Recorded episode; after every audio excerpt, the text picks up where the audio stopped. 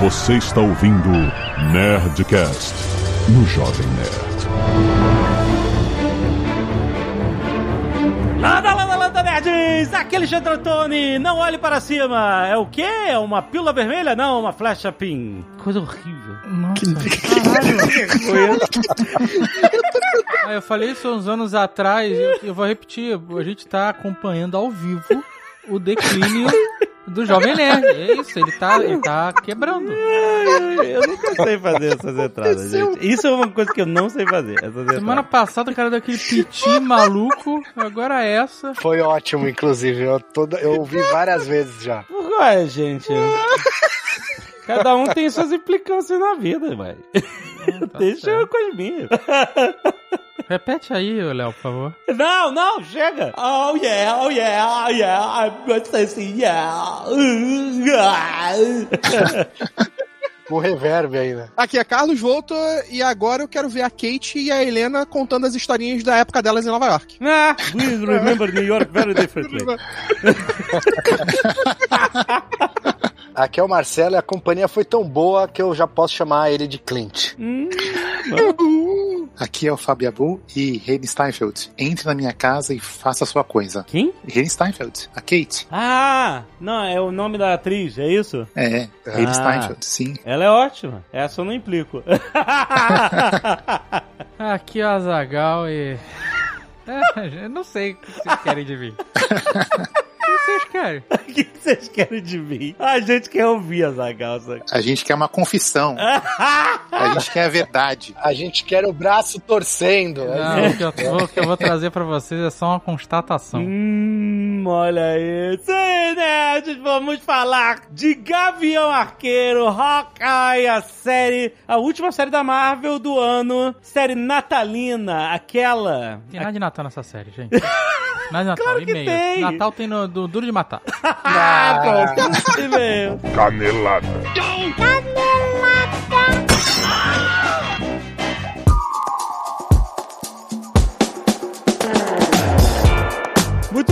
vamos para mais uma semana de e-mails e caneladas do Nerdcast. A última. Última de 2021. Olha aí, gente. Feliz ano novo pra todo mundo que tá escutando aí no dia 31. E. E pra, pro dia primeiro também. É, válido, é válido.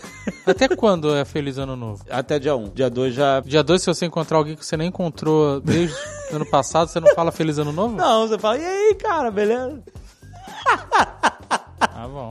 Sei lá, porra, eu não sei até quando vale um Feliz Ano Novo. Então, mas hoje, dia 31, se você estiver ouvindo na data de publicação, nós temos também Nerdcast Empreendedor, olha aí, nós estamos falando, Azagal, sobre por que empresas compram outras empresas e por que empresas decidem se vender. É, qual é desse negócio de comprar e vender empresa? Comprar e vender empresa. A gente, em 2021, teve um monte de casos, teve, teve a gente, a gente, a gente mencionou o nosso caso, e obviamente, né? Recordamos. E- exato. E a gente conversou sobre motivos diferentes. Nem todo motivo de compra, venda de empresa é o mesmo, né? Com certeza não. Tem empresa que é vendida quando tá mal das pernas, tem empresa que é vendida quando tá muito bem nas pernas. E aí, quais são as estratégias diferentes que fazem essas transações acontecerem? É um papo muito maneiro. Um papo meio retrospectiva. É, exato, meio focado em tudo que aconteceu em 2021 na nossa bolha aqui. Mas tem bastante papo sobre compra e venda de empresa. Se quiser ouvir, tá lá, tá na sua timeline. E não esqueça que hoje, sendo dia 31, estamos iniciando um novo ano. Você que está fazendo essa lista de promessas, de coisas que você vai fazer, metas de 2022, você que vai aprender inglês, não se esqueça, o WhatsApp Online é o curso online, totalmente online, que foca no inglês da vida real com documentários cinematográficos sobre o uso do inglês em situações reais. Tem módulos de viagem, tem módulos de negócio, tem módulos de cidades, tem um monte de conteúdos que você tem acesso completo assinando a plataforma e não só o acervo que já foi publicado, mas como todo o conteúdo que será publicado ainda durante sua assinatura. Além disso, também tem o WhatsApp Live agora, Zagal, onde eles fazem aulas em videoconferência com o professor ao vivo em turmas de até 12 alunos. Não é turma gigante, aquela conferência, aquele Zoom, um milhão de pessoas, não, até 12 alunos para ficar contido num raciocínio de grupo pequeno, para ter dúvidas, ter conversa, etc. Muito maneiro, vale a pena, é um outro módulo, você tem a assinatura do WhatsApp Live e você tem o WhatsApp Live também agora para você conhecer, você quer fazer aula ao vivo, tirar suas dúvidas, testar sua conversação, vale a pena você conhecer tudo em whatsapponline.com.br, vai lá! Temos uma surpresa de ano novo, vamos Aham. dizer assim. Não é o Aham. Nerdcast de RPG, calma. Isso vai ficar aí mais pra frente. Mas é relacionado ao Nerdcast de RPG. É relacionado ao financiamento coletivo. Exatamente, Azagal. Está no ar para os nossos apoiadores o primeiro volume do romance de Leonel Caldela, A Roda de Deus, Azagal. Exatamente, mais de 500 páginas, o formato digital. É isso. Provavelmente você já recebeu aí o e-mail com o link para poder baixar o seu arquivo. Isso, se você é um apoiador que tem, né, o pacote digital que era a partir do nível 2, você tem que ter recebido isso. Vai olhar no seu e-mail se você recebeu o link para você fazer download. Com certeza você recebeu, se não, se não, se não tá na sua caixa de e-mail, tá na sua caixa de spam. Exato. Mas se não tiver, por acaso, você não achar, entra no catarse.com barra nerdcast. É só botar no Google. Catarse Nerdcast RPG é Catarse, é isso. Você vai Exatamente, lá, mais fácil. você vai estar logado. Ou clica no link aqui no post pra dar um page view pra gente. vai- Exato. Já tem disponível, e não é só o romance, a primeira parte do romance, como 10 fundos de tela, né? Tudo do conteúdo digital pra você baixar, que se quiser usar no seu desktop, no Aham. mobile. Tem a trilha sonora original também, pro Ah. Nerdcast RPG pra você baixar. E os áudios do celular, tanto no Necronomicon quanto do Nier Latotep, caso você ainda não tenha. Já está disponível para todos os apoiadores a partir do nível 2. Exato, só lembrando que a gente anunciou numa live há pouco tempo atrás que a gente teve um atraso com a crise de containers, um monte de coisa que tá acontecendo no mundo inteiro, atingiu a gente, atingiu Crise no supply chain. Supply chain, exatamente. Tem coisa vindo da China. A gente tá no meio desse turbilhão de coisas. A gente aproveitou pra afinar mais a, a história em quadrinho, mais outros produtos que a gente vai mandar todos os produtos físicos de uma levada só, mas os produtos digitais já estão começando a ser distribuídos entre os apoiadores. Então não se esqueça de procurar lá, se você ainda não viu, vai lá na sua caixa. Baixa, baixa agora, já É, começa o ano metendo é, a cara, mano. Cara, porque esse livro é, é, é, é profundo. É uma expansão do universo do Nerdcast RPG Cthulhu, que é a parada inacreditável. Leonel é muito foda, gente. É um mergulho fundo. É foda. Baixa, começa a ler e eu quero ouvir os, os feedbacks. Vai, já vai mandando pra gente que eu que- tá, eu tô curioso. e lembrando que a gente avisou todo mundo quando a gente, né, fez o anúncio que vai ter esse pequeno atraso, etc. Que pra compensar, a gente decidiu ir até a última meta do financiamento coletivo que não tinha sido atingido. Exato. Mas a gente decidiu dar, em parceria com a Storytel, o audiobook dos dois volumes do Leonel Caldela, com todas as vozes interpretadas por atores. É isso. Antes a gente tinha destrancado três vozes diferentes, o narrador e dois protagonistas da história. E essa última meta não tinha sido atingida, mas a gente conversou com a galera do Storytel e falou assim, galera, a gente vai encarar esse desafio, a gente vai fazer um audiobook inacreditável. Cada voz, cada personagem que aparece vai ser um ator, uma atriz diferente, e a gente vai criar uma puta imersão inacreditável. Não é um audiodrama, é um audiobook, certo? Sim. Mas vai ser muito maneiro porque vai ter vozes diferentes em todos os personagens. Isso foi muito foda. Então, galera, é claro que por causa disso é um projeto que vai demorar mais pra ser feito, mas ó, não vai precisar ser cliente da Storytel, não vai precisar assinar nada. Quem apoiou a campanha vai receber o audiobook no strings attached. É, sabe? o arquivo de áudio, não necessariamente seu e-mail, mas você vai poder baixá-lo, é isso. Vai poder baixar, ele é seu. um arquivo de áudio gigante Isso. no e-mail, né? você entendeu. Não vai depender de Vai ter um login. clique, você vai clicar lá e Isso. você vai baixar o arquivo de áudio e ele vai ficar guardado no seu computador, no seu celular, na sua você nuvem, ouvir, é, exato. onde você quiser. Se você quiser gravar num CD-ROM, sim, pode, pode, fica à vontade. será que dá pra gravar num LP? É possível isso? Ah, cara, eu acho que. Acho que não, cara. Só com a indústria, né? Seriam muitas, muitas LPs. Muitos LP. Né? Pra gravar. A fita cassete dá. Muitas fitas. Muitas. Mas seria maneiro pra caramba. ah, seria. E se você não quiser ouvir os recados e e-mails do último Nerdcast, pode pular diretamente para... 25 minutos e 44 flechas no alvo. Olha aí, muito obrigado, é o que eu tenho a dizer, Hum. para todos os doadores de sangue desse final de ano. Tanto na semana passada, semana de Natal, quanto agora, semana de Réveillon. Olha aí, Gustavo Moreira dos Santos, obrigado. Caroline Pacheco da Rosa, José Mário, Matheus Dantas, Gabriela Fonseca, Felipe Gustavo, Gustavo Debastiani, Pablo Zuniga, Daniel dos Anjos, Flávia Ivanovski e Igor Rodrigues, que doou plaquetas. Muito obrigado, galera. Vocês são demais. Foda, a galera que sabe que a gente já comenta aqui há muitos anos que a gente faz a campanha aqui de doação de sangue, né? A campanha pro bono que a gente faz no Netcash. E é sempre um drama pra todo banco de sangue no final de ano, esses períodos. Exato. As doações caem muito, mas a galera aqui no Cacete de Agulha tá representando, Muito cara. bom. Olha só as artes dos fãs. O Franklin Fernandes mandou um Ned como Hobgoblin. Ficou maneiro a dele, cara. Tá maneiro mesmo. Excelente. Gabriel Pradas e Andresa Albuquerque mandaram um Jinx, olha aí. Temos Arcane já ainda reverberando. A Nossa, galera tá louca com tá Jinx, muito cara. maneiro. Tá Agora muito você, você não vai falar da arte do Leandro Souza, não? Fez uma arte interessante do Venom e do Spider Nerd. É, olha só. Jovem nerd com o sentido da aranha aguçado e uma, uma, uma Venom feminina Uma Venom com asas. com a linguinha bifurcada falando You are Que amazing. mistura. Muito bom. Que mistura de temas. ok, valeu, valeu, Leandro. Obrigado, cara. Flora Luca da Cruz, 19 anos, jovem aprendiz em metalúrgica, Mococa, São Paulo. Olá, nerds. Esse foi um ótimo Nerdcast sobre Homem-Aranha sem volta pra casa. Ih, rapaz, tem spoilers, hein? É, então você, boa Ih. dica. Se você não ouviu Homem-Aranha ainda, É, exato. pula agora a leitura de e-mails. É. Vá se você tem no nosso app, É, tem um botão que já pula direto pro, pro começo do episódio. avisando. E caso você não esteja no nosso app, eu vou pedir pra edição, por favor, repetir o momento, Aham. time jump pra onde você tem que ir pra evitar spoilers. 25 minutos e 44 flechas no alvo. Aí ela continua aqui, ou como eu apelidei, Miranha perdeu tudo e está morando de aluguel.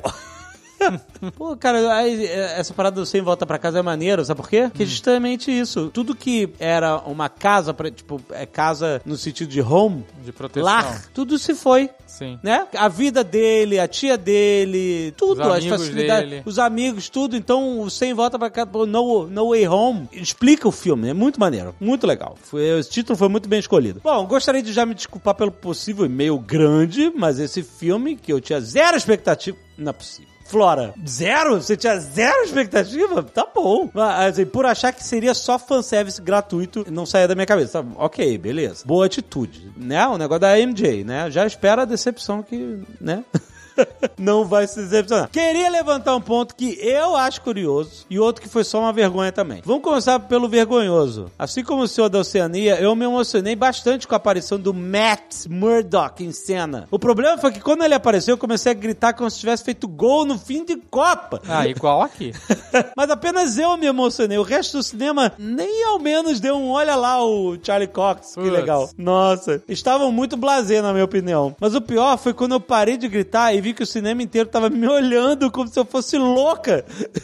e só eu apontava pra tela pra mostrar o quão incrível era tal ator em tal personagem. Essa situação foi tão desconfortável que eu não consegui gritar de alegria quando os outros Peters apareceram. Oh. Coitada. Ela ficou tímida. Goraram o filme Já o ponto em que acho curioso é que o feitiço do Doutor Estranho era muito mais poderoso do que imaginávamos. Ao invés dele falar, você quase me fez fazer uma amnésia global e nem ligou pra faculdade, ele deveria dizer, você quase me fez mexer com espaço-tempo e nem ligou pra faculdade? Como assim? Bem, ele queria apagar toda a memória do mundo que o Homem-Aranha era o Peter Parker, certo? Mas se ele fizesse só isso, ainda teriam os vídeos, as fotos, as reportagens, as pichações, até imensos outdoors falando que o Peter era o Aranha. Olha aí, Então- temos um ponto aí.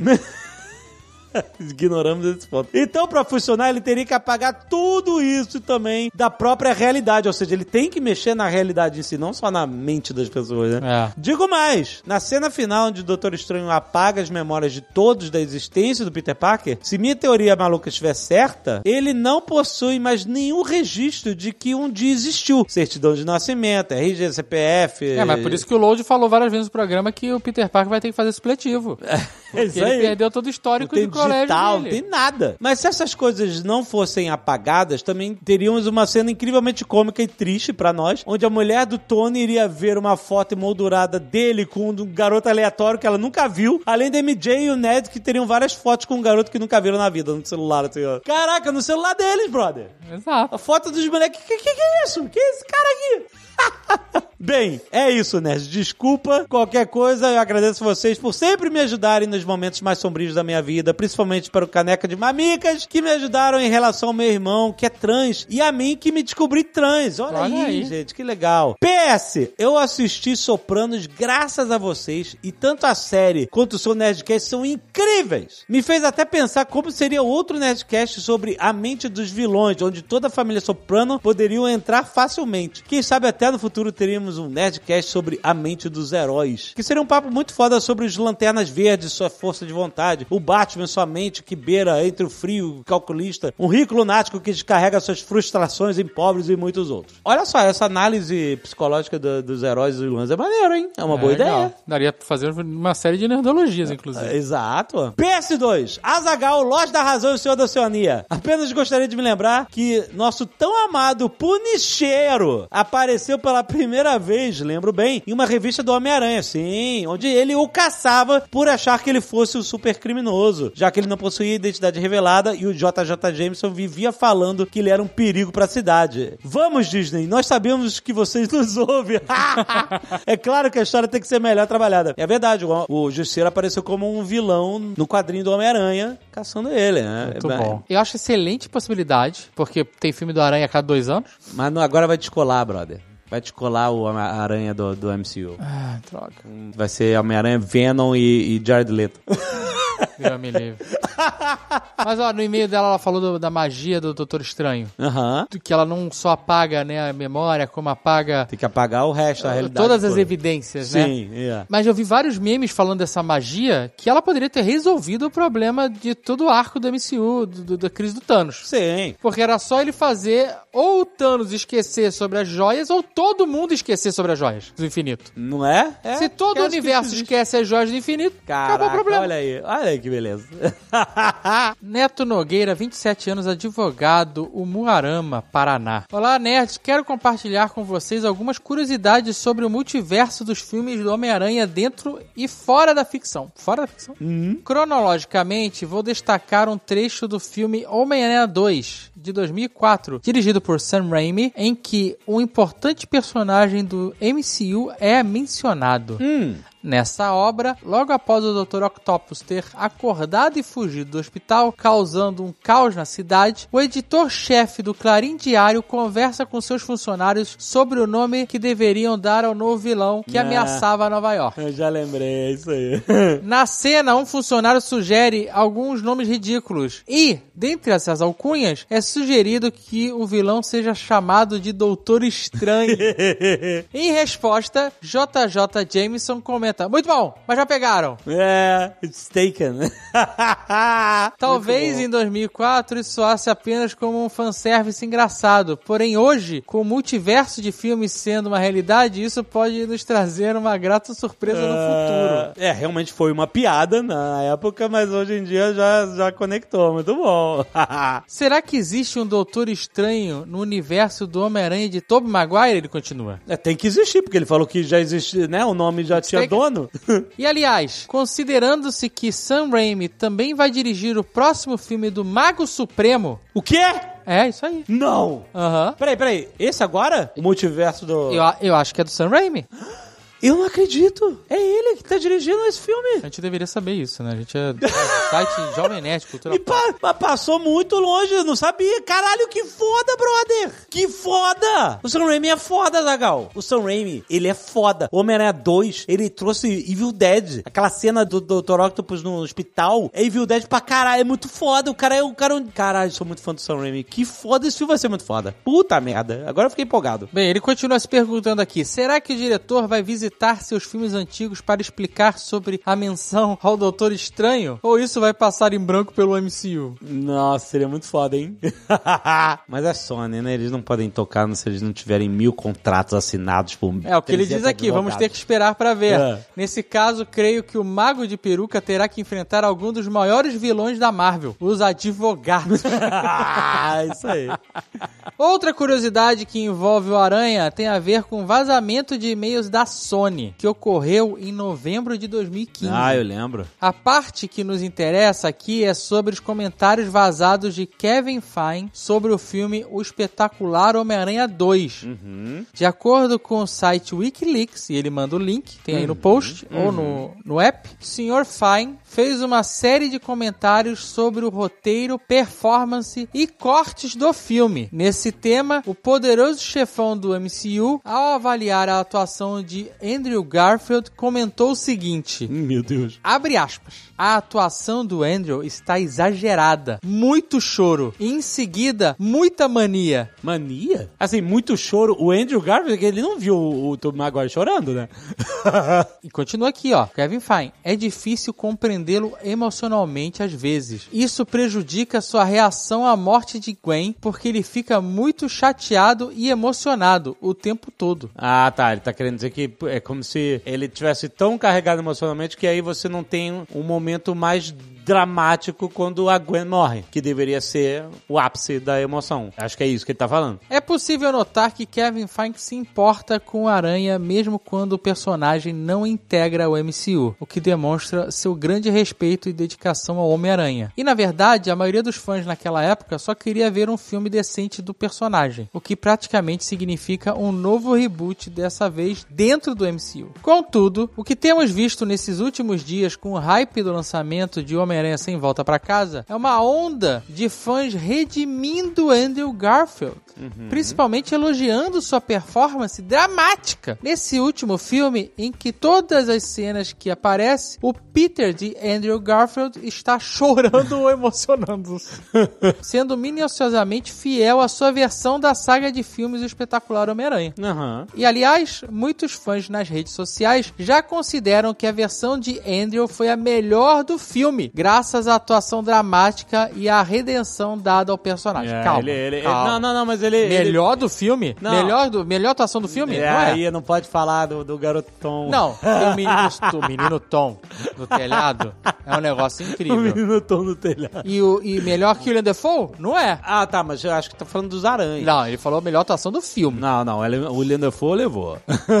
Eu inacreditavelmente concordo com isso, diz ele. Aposto que essa reviravolta provavelmente surpreendeu até mesmo Kevin Feige, que, como vimos, havia desaprovado o excesso de melodrama de Andrew nos filmes anteriores. Ah, também que pachorra do cara mandar um e-mail pra Eu Sony. não entendi isso, Aí, né? esse Homem-Aranha do Andrew Garfield tá muito mela cueca, eu não, Não, consigo calma. entender nada que ele tá fazendo, eu não consigo perceber a emoção do cara. Imagina que pachorra. Não, mas, não, só, desculpe, peraí. A gente tá vendo a parada sem contexto. Primeiro, pode ser que ele tenha visto o filme antes de ser lançado a pedido da, da Amy, da Amy Ela vai, Pascal. "E aí, Kevin, e aí que que você assim, ó, achou do filme? Me diz que Uma você achou merda, aí.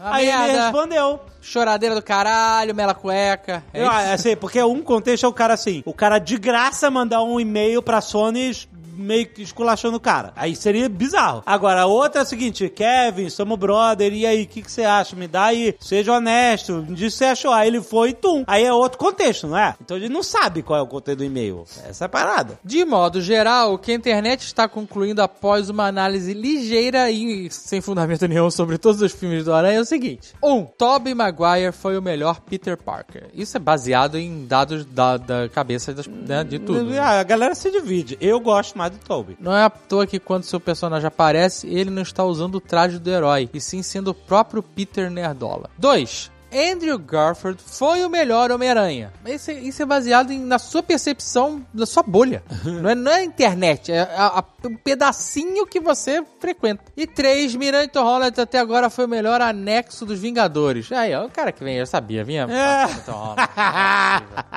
Nada como uma boa nostalgia para trazer perdão ao- aos erros do passado. Os filmes de Tom Maguire e Andrew Garfield, e principalmente de Tom Holland, têm falhas, seja na atuação ou nos roteiros malucos, mas esse último filme do Aranha foi praticamente escrito pela fanbase da internet. Não, calma, não foi também. Não, mas ele, ele fez o fanservice certinho, bonitinho. Então, mas a minha pergunta é: quem surgiu primeiro? O ovo ou a galinha? Entendeu? O quê? O que, que apareceu primeiro? Ah. Foi alguém na internet falando assim: tem que ter três aranhas no filme, sacou? Ou Não, foi não. o filme mostrando o filme. multiverso e possibilidade de três aranhas, e Não. aí a internet falando tem que ter três É, aranhas. foi o filme, foi o filme que Entendeu? mostrou. Então não é, não é a internet que ditou o caminho do filme. É, o filme ele já- falou, o caminho é. vai ser esse aqui. A É. internet falou, isso aqui seria foda. Mas, entendeu? Sim. O caminho estava traçado, já. Sim, com certeza. É isso aí. Não é que os caras ficaram sentados lendo, sabe, o Reddit e o Twitter. o algoritmo É, do- hashtag, hashtag aranha, sacou? É? Até, olha, uma, boa ideia aqui, sabe? Não é isso. E também pode esse ser- caminho foi trilhado pelo estúdio. E ele trabalhou esse hype. Esse filme é, é um sucesso de todos os sentidos. Ele é um sucesso como obra cinematográfica, de entretenimento, é divertidíssimo. É muito legal ver esse filme. Ele é um sucesso como uma peça publicitária, como um trabalho bem feito, cara Aham. de marketing, de trabalhar o, o hype, Hype. de fazer a galera ficar maluca, de lotar cinema, né? É um, é um, é um case. É, é, com certeza. É isso aí. Seguraram até o final segredos. Quando vazou, eles mentiram na cara dura mesmo. Foi, foi muito maneiro, cara. Foi uma parada. Eles mantiveram esse. Souberam aproveitar o hype até o final e, e deu certo. A galera ficou satisfeita com o filme. Isso que, isso que é legal. É isso. Agora vamos ver uma, uma parada que deixa a gente não tão satisfeito assim. Começou.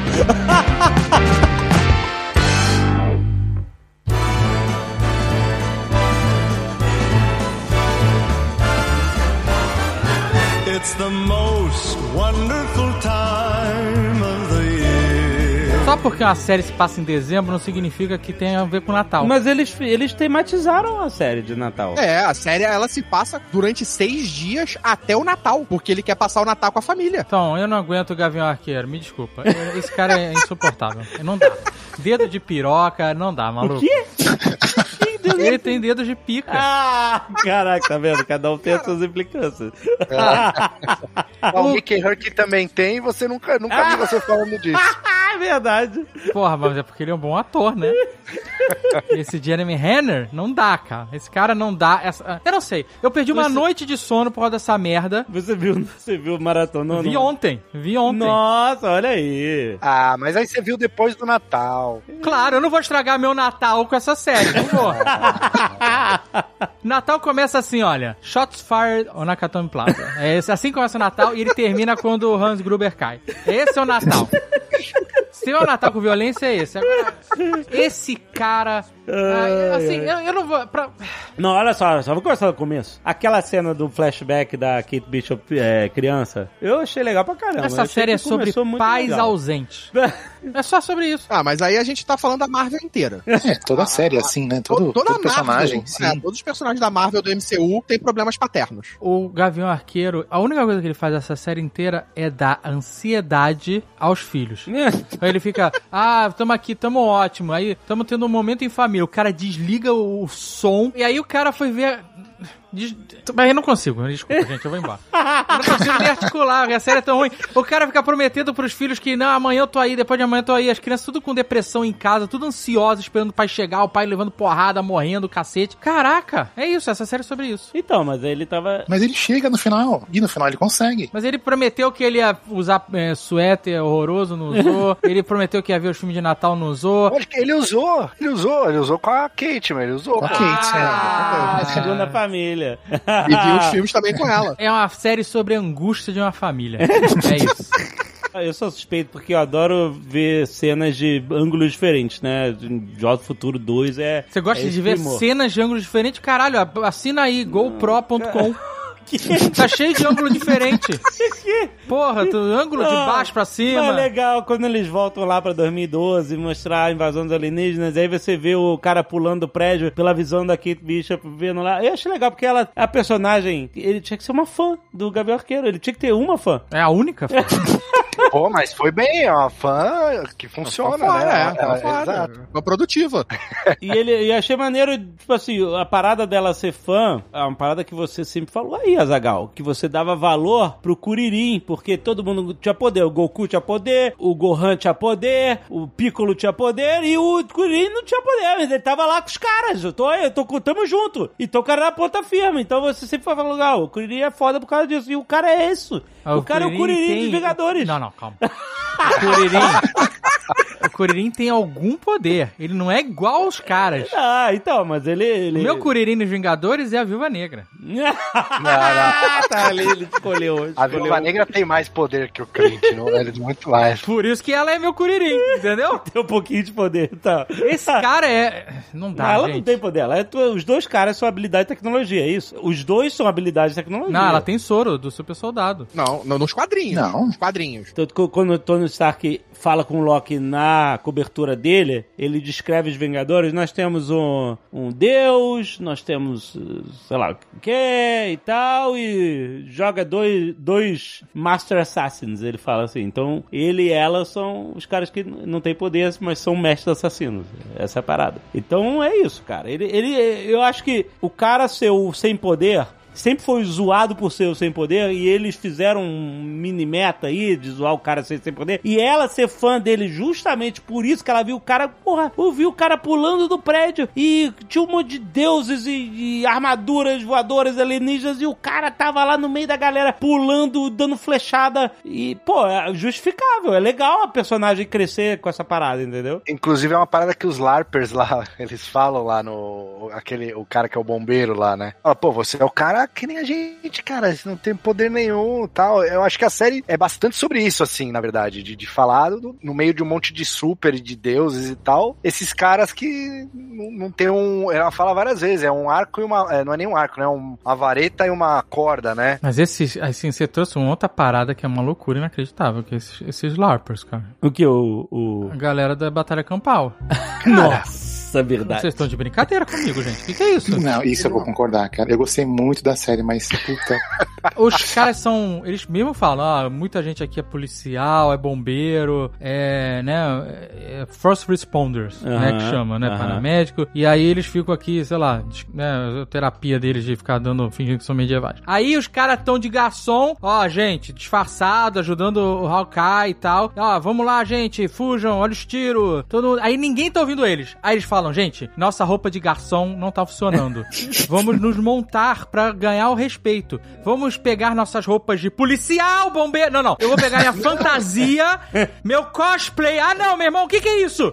Eu vou. Dave, presta atenção. Esse mundo que eles vivem não é o nosso. É o mundo que tá acostumado a ver uns caras vestidos e fala, pô, esses caras são super-heróis, eles estão ajudando. É, exatamente. Até porque não tem um policial no Rockefeller tem, não Center. tem, tava sabem, fraco, né? Não, não, não, não tem um policial em nada, Nova cara. York. Um policial, um bombeiro. Não tinha nem turista lá. Incrível, cara. Assim, não tinha um policial em Nova York, porque tu rola aquela perseguição pela cidade, na ponte, tudo, não Sim. aparece Ah. um policial. Nada, cara. Tiroteio, explosão. A, não a uma Eleonor lá estacionando o carro do lado da Fal Schwartz. Jamais que ela é Impossível. possível. No Natal, cara. Aí começou a mentirada.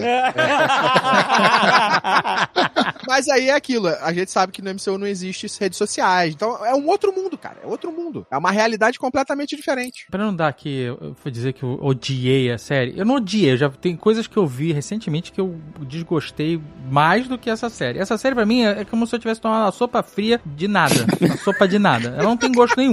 A ideia da sopa num dia frio, ela é interessante. Você fala assim, nossa, uma sopinha agora cai bem. Aí você come aquela sopa morna, sabe, que não tem gosto de nada. É isso, foi o que aconteceu comigo com essa série. Quando eu via o argumento lá da garota usar a roupa do Ronin e isso gerar um problemão pra ela e ele se engajar pra, né, resolver essa questão, o argumento dessa história funcionou. Eu falei, ah, isso aqui faz sentido, sabe? A garota resolveu usar essa roupa aí e ela se fudeu e ele tem que resolver esse problema pra ela. Isso pra mim fez sentido. Porque ele argumento- carrega a culpa da parada toda, exato. não é nem a culpa. É- é- não é que ele carrega a culpa. problema, Ele não eu carrega a criei. culpa, ele é culpado. Ele matou as pessoas usando aquela roupa. ele carrega. Ele devia ter destruído a roupa. É, inclusive. É, não, a responsabilidade do que estaria acontecendo é dele. Ela não deveria ter usado uma roupa de assassino, né? Mas pra ela não começar. sabia, né? não, mas não, mas tirando isso, é que a atitude da garota é, né? é muito adolescente essa garota, né? Kate Bishop. Ela, ela é aquela adolescente que faz coisa foda. Respondona, respondona. É, porque adolescente ela é respondona. foda. Porque ela é foda no que faz, se acha imortal, se acha ela é- poderosa. ela é e é rica, né? Mas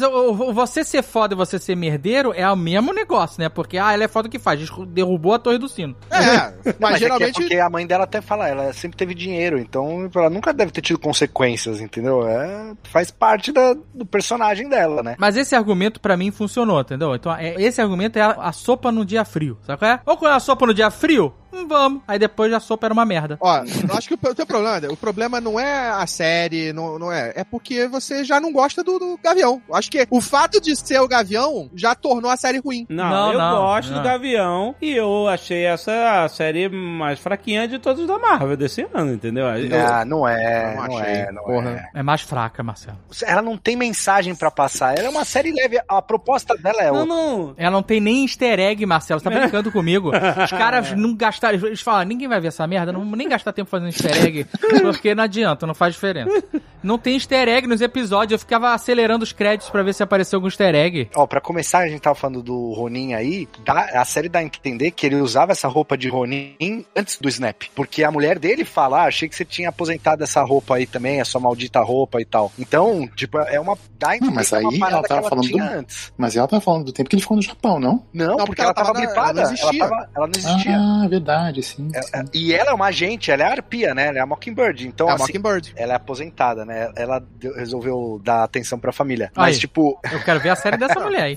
Aí pode ter sido, cara. Aí eu te digo que nessa relação pode ter sido assim: eles deram um flip de moeda. Quem vai ficar em casa e quem vai continuar trabalhando Pode na, ser, na. Shield. É, Ou provavelmente, às vezes ela, ele era esse assassino, ele já era o Ronin, aí ela deu uma redimida nele e casou e tal, e aí ele foi redimir a Natasha depois, sei lá, pode ser. O que eu acho, assim, dessa série, por exemplo, eu acho o What If muito mais fraca que essa série, porque o What If, Ah, sim. Ah, não, o certeza. potencial é maior. O- Qual que era o potencial dessa série? É uma série de Natal, ela entregou o Natal. Peraí, o What If tem o. Eu achei ruim também, né? Mas tem o episódio do Doutor Estranho, pelo menos. É, bom, tudo, é, tudo bem, mas Essa série tem o episódio do Rei do Crime. Ah, é melhor. O Ori foi mais fraquinha do que essa. foi fraco, o What If é fraco, o What If é bem fraco. O que eu- essa série, ela tem uma coisa que eu achei foda, que a gente tá vendo, tipo, no MCU, aparentemente tudo é crise, é, é, o mundo vai acabar, é, Nova York vai explodir, a, a- a humanidade como nós conhecemos não vai existir mais, é sempre uma coisa grandiosa. Nunca é uma coisa, tipo, mais, tipo, local. E essa série é totalmente local. Não, não, mas, mas esse não é o problema da série. Pode ser local e ser irado, sabe? Tipo, o primeiro Homem-Aranha era o problema de o cara querer roubar as armas dos Vingadores. Não tinha alienígena, não tinha invasão, não tinha nada. Era um problema local. E foi legal. É, legal. Não foi nada demais. Não, mas esse aí eu, eu achei legal ser contido assim. O Hawkeye vai exatamente, salvar é o mundo, foda. Não tem como. Eu queria, exa- exatamente, eu esperava isso da série dele. Uma série mais pé no chão. E eu Pois achei é, mas- que funcionou. E funcionou pra caralho. Mas sabe que eu, eu esperava algo mais grounded ainda? É, vocês chegaram a ler o arco do Matt Fraction, no qual a série foi levemente inspirada? É, bem mais pé no chão. Não, conta aí. Puta, é, é muito diferente, cara, porque assim, quem tava com a expectativa de ver as- o quadrinho transportado pra tela, Que esse é o quadrinho que traz a Kate Bishop, é isso? ela já existia, ela já era Gavião Arqueira há muito tempo, né, nos quadrinhos, e nessa série mostra, o- ela foi feita depois do, do filme, né, depois do primeiro filme, e mostra o, o Gavião Arqueiro, tipo, nesse cenário mais grounded mesmo, sabe, Peraí, ela foi feita depois do primeiro filme. Que primeiro filme? dos Vingadores. Ah, tá. Então ela apareceu nos quadrinhos depois de 2012. Não, não, a gente tá falando de duas coisas, da Kate Bishop e dessa série série. do Matt Fraction. A série do Matt É. Fraction veio depois da, do filme. Isso, exato. A Kate Bishop já existia. Então, tipo assim, é a encarna... eles trouxeram o Clint do MCU pros quadrinhos, entendeu? É, a personalidade, o jeito, o, o fato de não usar máscara, sabe? Ele perdeu aquela máscara que era tipo do Wolverine. Então essa série, ela é mais, ela é bem mais grounded, assim, sabe? Então, por exemplo, o grande conflito da história começa porque a gangue do agasalho chega no prédio do Clint e fala, a gente vai triplicar o valor do aluguel, porque eles são donos do prédio, entendeu? E o prédio fica no Brooklyn. Mas o Clint morava sozinho ou ele tem uma família toda que nem no. Não, ele morava num apartamento alugado no Brooklyn, sabe? Mas ele não tem essa família toda do. Não. Não, não. E ele era brother de todos os vizinhos, sabe? Aí os vizinhos vão falar com ele e falam: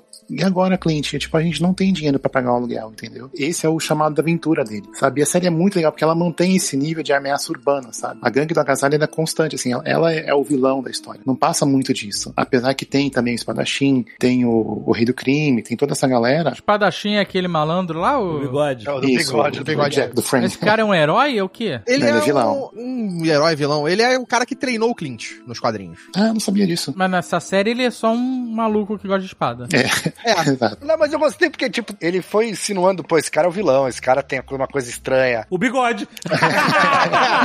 É o bigode. Se esse bigode só pode ser vilão. É, porque se, go- gostar de espada é estranho, fudeu, né? O cara entrou na minha casa eu virei vilão automaticamente. Não, não, não, mas é que ele tava na suspeita. A, menina tava suspeitando dele e tal. Ele tava namorando a irmã, a, a irmã, a mãe e tal. E aí, no final, não, ele era só um idiota.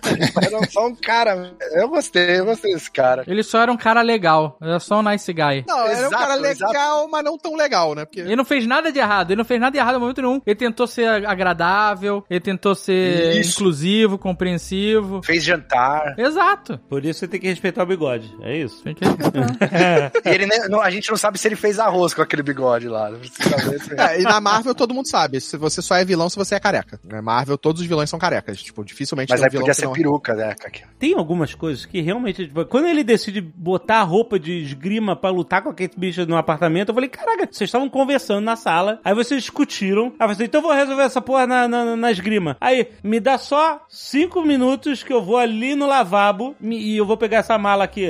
Aí eu, eu vou colocar a roupa de esgrima, tipo assim, sabe? Ah, Alexandre, você nunca conversou com ninguém que, ah, eu gosto de board game. Você não foi lá pegar o board game e montou na mesa ali? pra Não, caraca. Mas é porque não era assim, vamos, vamos, vamos brincar. Eles estavam discutindo, cara. Eles estavam resolvendo a parada, tava uma tensão. Não, ele não tava tenso, ele tava de boa. O cara é de boaça, esse cara aí. Ele, ele tava. Ela eu- tava tensa, ela tava tensa porque Não. ela tava com ciúme da mãe. Ela tava tensa, porque ela, Ela tava... tava. Ela Exato. tava, ele não, ele tava de boa mesmo. Ele tava de boa. Ele falou: Ah, isso aqui é um, é um gosto que a gente tem. Eu tô, eu tô defendendo a porra dessa. isso aqui é um, um gosto que a gente tem em comum. Vamos fazer aqui a Vamos fazer, esgrimada. tá bom? Ó, eu acho que o Dave curtiu o espadachim. Acho que é o Eu personagem. vou falar que eu, eu gostei, eu gostei E do aí? espadachim. Eu, simpatizei com ele. Eu falei, esse cara tá sendo incompreendido. Desde o começo eu achei. Tivesse aparecido uma espada retrátil na minha frente, eu teria comprado. Não, ele foi numa festa de Natal com um sabre no- na cintura. Foi demais isso. Foi demais. Foi maneiro muito. Porra. Inteligente. Foi parada o Bill, sacou? É? Ah, de espada no avião. pois é, cara. Tava o Bill, a galera andando de arco e flecha na rua, o cara de sabre na festa. Tava muito bom isso, cara. Não, e, e- e no final eles dando flechada de espuma no- no- na gangue do agasalho e ele dando lanhada de espada, cara. Ele matou os caras lá. Matou ali, matou sem consequência, malandro. Mas eles dois também mataram bastante. Eles tinham as de espuma, mas tinham outras que explodiam. Eles mataram gente pra caramba. A galera do agasalho ali morreu vários. Não é de espuma. Quando você dá uma flecha e ela acerta o peito da pessoa, a pessoa morre, gente. É isso que acontece. A não ser que seja uma bola de. Mas ele, ele, ele falou assim: quando ele soltou um monte de flecha normal e depois falou, acabaram as flechas normais, as flechas normais é que tem uma lâmina na ponta. Essa é a flecha normal. É, é? Não, mas se você reparar, todas as flechas que acertaram, elas geralmente pegavam ou no ombro, nunca foi, tipo, direto à cabeça ou peito, era sempre ombro, perna. Então, Vai ferir pra caralho. essa flecha tava guardada onde? Essa flecha deu infecção nesses caras. É? Caraca! Se fosse medieval, beleza, eles iam morrer dependendo de onde fosse a flechada. Mas hoje em dia tem, tem aí. Bandido não vai no hospital, Carlos. Você não sabe disso? Ah, aqueles caras foram. Cara, eles foram todos presos. Imagina. Não, não foram presos porque não tem polícia em Nova York, é verdade. Então, os policiais estão todos brincando de LARP. né? Tô todo fazendo lá. Cara, não precisa é aquilo, né? A gente tá num mundo que não precisa mais ser policial. Ah, tem super-herói. Pra que que precisa de polícia, né? Olha aí, é uma Isso faz visão, é uma sentido, visão, sim. faz É uma boa sentido, né? explicação. Sim. Se tem super-herói e não, Não, precisa não. de polícia, então eles têm que começar a pagar salário pros caras. Aí acaba o problema do Gavião, do Falcão. Não, mas Mas sabe que, Não, o que Gavião não tem problema com isso. É o problema do Falcão. É, acaba o problema do Falcão. esse também é um plot point do quadrinho. Isso que é legal do quadrinho, sabe? Tem essas perguntas, sabe? Como que esses caras vivem, que dinheiro que eles ganham e tal. E aí no quadrinho você descobre que ele recebe um salário dos Vingadores e que ele tem uma grana guardada, entendeu? Aí ele vai lá e compra o prédio que a gangue do agasalho eh, mandava. Só que eles não querem aceitar, sabe? Aí tipo a coisa vai escalando, entendeu? Aí entra o conflito dele com a máfia. Aí ele pede ajuda pra Kate Bishop. Aí começa a envolver os outros vilões, tipo o Rei do Crime. Tem aquela vilã do Homem de Ferro, a Madame Mask, sabe? Que usa uma máscara de ferro. Tem essa menina, tem o, Ela, ela- o- ela é vilã da Kate Bishop também, né, nos quadrinhos. Sim, aí, aí que começa a rivalidade delas. Ah, tá. E quem mais? Aquele cabeça de martelo, sabe? Mas assim, sempre fica numa coisa muito urbana, assim. Apesar de, eu ter gostado do final da série, o fato de ser ali no Rockefeller Center, sabe? Tipo, aquele monte de luz, árvore de Natal e não sei o que, isso me tirou um pouco da história, sabe? Porque até então era uma coisa mais urbana mesmo, sabe? Na rua mesmo, sabe? Com, com as deres no fundo, sabe? Táxi passando. Uma coisa mais demolidora, é isso. Isso, mais demolidor, sim, mais Hell's Kitchen, sabe? É, ali foi Mas, bem assim, eu mainstream, gostei. né? Foi, foi no novo ponto principal do Natal no Nova York, assim, né? E destoou muito do que estava sendo contado até então, né? Porque antes estava meio Hell's Kitchen mesmo, né? Até então Uhum. tava bem urbano, bem demolidor, né? Mas sei lá, né? Marketing, né? You're Hawkeye. Who the hell are you?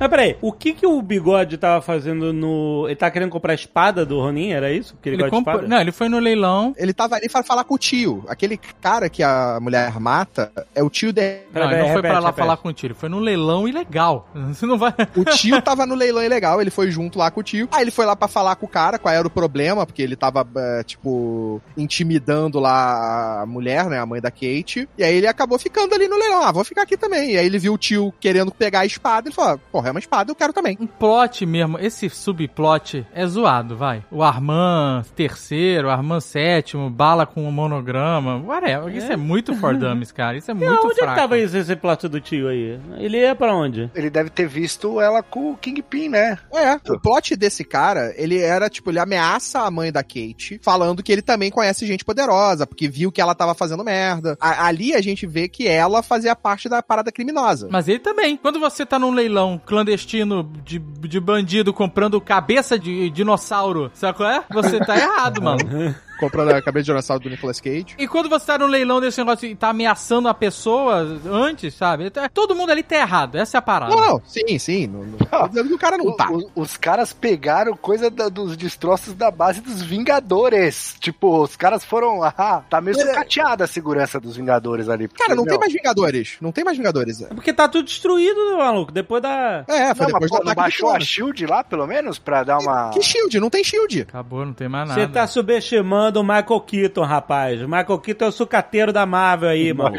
Tem só Tá o governo americano. Cara, só tem o governo americano. Não tem mais shield. Agora tudo tá na mão do governo. Então, Entendi, cara, tá na entendi. mão aí de quem quiser. Pô, a Pepper Potts não, não existe mais? Não, mas cara, é- isso invariavelmente Mas ia ele tinha acontecer. vendido a Torre Stark, né? A Torre dos Avengers. É, a Torre dos Avengers tava vendida. Claro que vai rolar mercado negro de, de coisa dos Vingadores e tal. Já tá rolando desde o Falcão. Já tá rolando desde o Falcão, Mercado Negro. É porque a Marvel, ela, ela tenta trazer a série mais pra, entre aspas, realidade, trazendo essas paradas que a gente vê no mundo real, né? De, de mercado negro, né? De...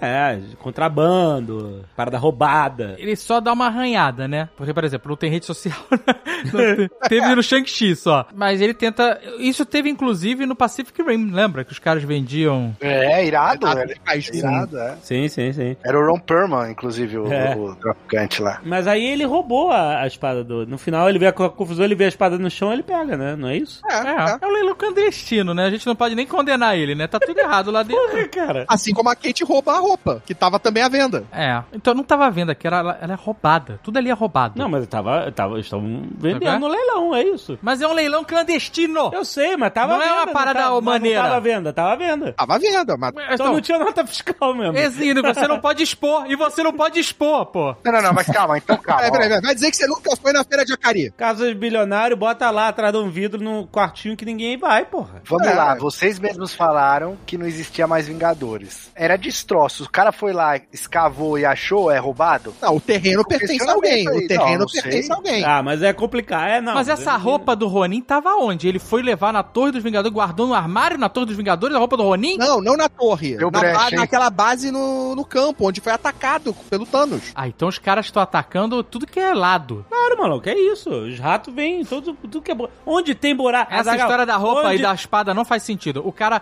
quando... Não, não precisa explicar. A gente tem lá no Guerra Infinita, Guerra Infinita no Ultimato, agora eu não lembro, quando ela vai confrontar o Gavião, quando ele tá matando todo mundo de Ronin, e traz ele de volta. Ele volta pros Vingadores com aquela roupa. É. Aí ele vai lá, tira a roupa, guarda na base. Ah, Ficou largada tá. lá a roupa. Tá bom. Então o plot continua funcionando. É, é a mesma coisa. Ele deixou a roupa lá e não voltou, não, não recuperou. E também tava lá o relógio da mulher dele, né? Que é a Mockingbird, que é uma agente da Shield. É o Rolex lá. O Rolex tava lá. Isso aí é A uma... mulher dele era agente da SHIELD, brother. Tu não Isso aí- entendeu isso? Então, sim, mas é- isso não tinha sido revelado até agora, né? E eu não podia me importar não. menos. Não, mas é que, é que só tá amarrando nó, entendeu? Ah, Whatever, então cara. eles conheceram Olha, na SHIELD, tereré. Eu não tô nem aí pra mulher dele e a gente da Shield. Me desculpa. Olha só, a SHIELD distribui Rolex pra galera. Que se aposenta, porque ela se aposentou. A mulher se aposentou e não guardou o presente de aposentadoria? Deixou na torre dos Vingadores, do, do bolso do relógio do Ronin. Tava com ele. É, porque ela morreu, ela foi snipada dele. É, ela blipou. Ele tava usando o relógio. De, de quando ele era Ronin, ele usava o relógio dela. então. Ah, ele tava de relógio. Aí ele tirou a roupa e deixou o relógio no armário. Ou Também. então foi a gangue do Rolex, do Leblon, que pegou. A, a gangue do Rolex tem tudo que é lugar. Tem Curitiba agora. Tem, tem. Às vezes tá, né, tá em, em Nova York. É. E faz sentido, porque a gangue do Rolex pode ser parceira da gangue do agasalho. Ah! Se, se o Fred tivesse nesse leilão, ele ia falar: esse Rolex é bosta. Isso é bosta. Rolex é merda. merda, merda. É merda. Qual é aquela grife que tem aí que faz as paradas bizarras de roupa que custam milhões? Supreme. É, tem a Off-White também. É, pode ter a gangue da Supreme aí, gangue da Off-White. Pode ter a gangue dessa também, porra. Tem, tem a Gucci. Gucci também faz paradas bizarras de roupa, já viu? já viu desfile de moda? É uma parada maluca. Tudo é bizarro. É, mas A é... Gucci é uma gangue também, né? Não sei, eu não vi o filme. É, uma, Quem é, viu o uma- filme, é uma gangue. que mas sério? Caraca. É um excelente filme, inclusive. O Marcelo não gostou. É uma gangue da Terra Nostra da Globo, mas é uma, é uma gangue. Nos quadrinhos, o Clint é casado com a Mockingbird, que é Por uma... isso ele pegou todo mundo, né? É, ele pegou todo mundo. Ele pegou a Viva Negra. É o Brad Pitt dos quadrinhos. Com quem trabalha, ele pega, é isso? Pois é. Mas a, a Mockingbird é, é uma agenda da Shield, é isso. É, é uma agente e heroína também. Ela chegou a ter uma versão da personagem que apareceu, acho que no Agents of S.H.I.E.L.D. também. Ah, mas esquece isso daí. É, não. Era, Sim. né? Tem o filme da Jennifer Lawrence, não tem? Mockingbird? Não, é Red Sparrow. Ah, é outro Ah. pássaro. Caraca. Ó, mas tem uma citação que eu lembrei de você, Dave. No final ela fala, ela tá tentando os nomes dela lá, ela manda um Lady Hawk. Então, tem essas piadolas, né? Quando eu estou, a gangue do agasalho tá procurando por ele, um cara manda, né? Guerreiro. Só faltou falar guerreiro, né? Come out and play, né? Ele manda essa. Aham, é. Ele, né, ele fala do Tony Soprano também, né? De Sopranos. É, que- quem é que fica bem de agasalho, né? De. Isso, isso, exato. exato. Essa gangue do, do Bro, Trust a, trust a Bro, Trust a que bro. na legenda é confia no mano. Muito bom, cara. Isso é mano. Então, essa foi o, o alívio cômico que pra mim funcionou. O alívio cômico da galera do, do Feira Medieval não funcionou, mas, mas esse dos caras discutindo e tal, eu, eu achei muito maneiro. O cara pedindo conselho pra Kate do que fazer Isso foi com bom. os ingressos do Maroon 5. Foi maneiro. E depois falou, porra, deu certo, funcionou, valeu pela ajuda. Então, muito bom. E depois ele morre. mais, né? Porque é ridículo. Assim, é ridículo. Então eles abraçaram a parada, entendeu? É, então, mas é, essa que eu- é isso que eu tô falando. A parada da série é essa, não- ela não se leva a sério. Exato. Tem os momentos que ela se leva a sério, e eu também acho que funciona. É, depois a gente pode falar mais pra frente ali da parte da Helena, falando com o Clint e tal. E essas partes funcionam, ela, ela- não, não fica.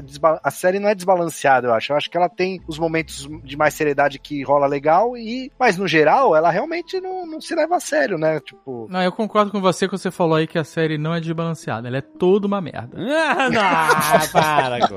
Ela é fraca, gente. Ela, ela- tudo bem, eu, eu tô sendo exagerado aqui. Eu queria estar até com mais raiva. Eu queria que ela fosse pior. Porque ela, assim, ela só é insossa. Sabe qual é? Uma parada que eu realmente não gostei é a Echo e o plot dela com aquele Jon Snow genérico. Cara, é muito ruim aquilo lá, não, não funcionou pra mim. Ah, gente, me desculpa. Uma vilã surda. Não dá, gente. Não dá. Mas por que não? Porque você chega por trás dela e mata ela.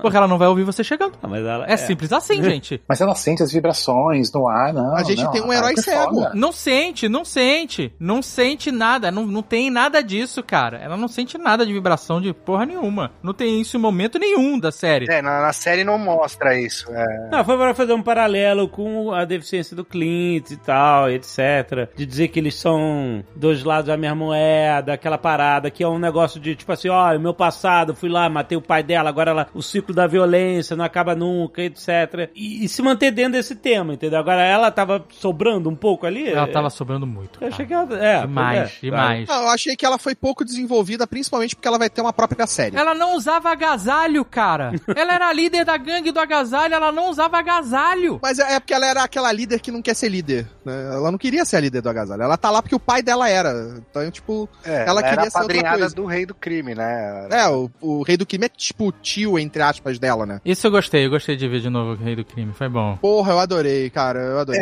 Eu gosto, ele manda bem, cara. Ele manda bem como Rei do Crime, Ah, cara. e ele tava mais monstro, né? Ele tá, né? Ele, do que no Demolidor, não tava? Parece maior. Filmaram ele Tava, diferente, tava. né, Alexandre? Filmaram ele mais de baixo. De Eu outros acho- ângulos, é, é, como o Jovem Nerd é, gosta. é. Ele pareceu muito maior, fizeram ele parecer um gigante. Não, e quando ele aparece, ele tá com a calça roxa e a bengala, né, cara? Foi- É, pô. É, foi foda. E ele mandou um Day City, eu acho Não, foda. quando ele mandou The City é horrível. Yes! The City, The City, The City. Faltou um Vanessa, que eu gosto. Faltou, faltou, senti falta. Vanessa, Mas ele quebrou os- as flechas lá da menina, mandou mind your own business e tal, e quebrou assim. né? Porra, ele é muito bom, ele é muito bom. Não, cara, ele é muito bom. Esse é o rei do crime mesmo, não tem como. Ele é o jo é que nem o JJ, James. E ele não morreu, assim, outro. só pra deixar claro. ele É não claro morreu. que é não. ridículo. né? É. É, não, Não. é- existe Não isso. é- não morre. exatamente essa cena tá nos quadrinhos. Tipo, exatamente essa situação. A Echo vai atrás dele da mesma forma, só que em vez de culpar o Gavião Arqueiro nos quadrinhos, o rei do crime culpa o Demolidor pela morte do pai dela, que na verdade ele matou, ele que causa a morte. E ela descobre, vai atrás dele, e tem exatamente a mesma cena dela apontando a arma pra ele e ela atirando nele. Aí ela Nos tira no chão? Não, não, ela atira nele. Só que Ele, nos ele fica quadrinhos. cego, né? Ele fica quadrinhos. cego. Ele sobrevive, Ah. mas perde a visão. Por causa de um tiro, o cara explodiu todas as flechas do, do Gavião Arqueiro na cara dele, aconteceu nada com ele. No peito. É, não, Então achava exatamente. no peito e arrancar Cara, a flecha. Não, mas é que ele tem É. aquela a roupa dele no Demolidor, lembra? Era, era um tecido que não. do alfaiate É, maluco lá. Agora eu tô seguindo alfaiates também no Instagram. Meu Deus do céu. Ele é sinistro pra caramba, porque ele vai tomar um tiro na cara e vai sobreviver. Ele vai ficar cego. Nos quadrinhos, ele fica cego por um tempo, porque ele Ah, recupera a é, visão. Eu acho Então, que tipo, pode ser ele- que eles usem isso na série da Echo e o Demolidor apareça na série dela. Vai ter série da Echo? Vai, Vai, vai. tá ela vai ter uma confirmado série. já. Tá confirmada uma série dela. Nossa, gente. Derivada. Eh, Se você já não se importa com a série do Gavião Arqueiro, a série da Echo eu me importo menos ainda. Eu não É, quero, eu não tenho interesse nenhum da história dessa garota, me desculpa. E se tiver o Demolidor? Ah, Ah. provavelmente vai ter o Demolidor e o Rei do Crime na série dela. Porque o antagonista principal dela vai ser o Rei do Crime. Se tiver o Demolidor, gente, a série é do Demolidor, não é da Echo. Desculpa. Essa é a realidade. Mas o Homem-Aranha é do Demolidor? E se tiver os X-Men? Vai. Ah, Olha. Porque nos quadrinhos agora, a Fênix é a Echo. Como assim? Quadrinho também não dá, né, gente? Por quê? Como assim?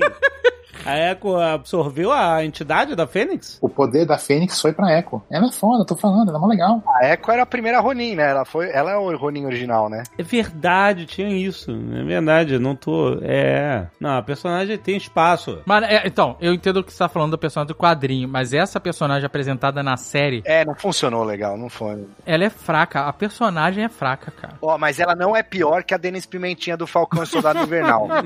Aquela menina era muito pior. O plot dos vilões, tá vendo? ó, Eu também acho que Falcão e Soldado é pior do que Hawkeye, porque aquela, essa gangue do agasalho, pelo menos ela tem mais carisma, a gente tá falando mais humor e tal, do que aqueles caras dos apátridas lá, que era, puta, muito genérico também. Então, mas eu acho que a série do Falcão e do Soldado Invernal, ela tem uma, uma discussão mais interessante. Ah, sim, tudo bem, concordo. Essa É, é, mais, relevante, inclusive. É, essa é mais. É, ele piu, piu, discute, piu, piu. ele É. discute imigração, crise de refugiados, ele discute racismo. É, tem discussões ali que fazem, é, deixam a série mais encorpada do que a do Gavião Arqueiro. Que no geral ela é pior executada, entendeu? Eu acho pior executada, apesar das ideias serem melhores. Então, mas por exemplo, falar em pior executada. Vocês não repararam que eh, tiveram aquela impressão que às vezes a própria edição das cenas de ação tava esquisita? Tipo, aquela parte que ele tá na ponte e ele pula com ela da ponte. Sabe qual é? Quando ele pula da ponte e, e joga a flechinha pra escapar e tal. Sim, sim, tem até no trailer. Você não achou meio super esquisita? Tipo, sabe, a velocidade da ação. Eu não sei se tava devagar, eu não sei se os cortes estavam demorados, eu não sei, cara. Tava esquisito. Eu só? Ou vocês acharam que. Não, Eu não achei, é- não. essa Pra cena desde o trailer parece que ele tá meio desajeitado ali, né? É, Isso, parece que tá desajeitado, sabe? qual É? essa cena realmente.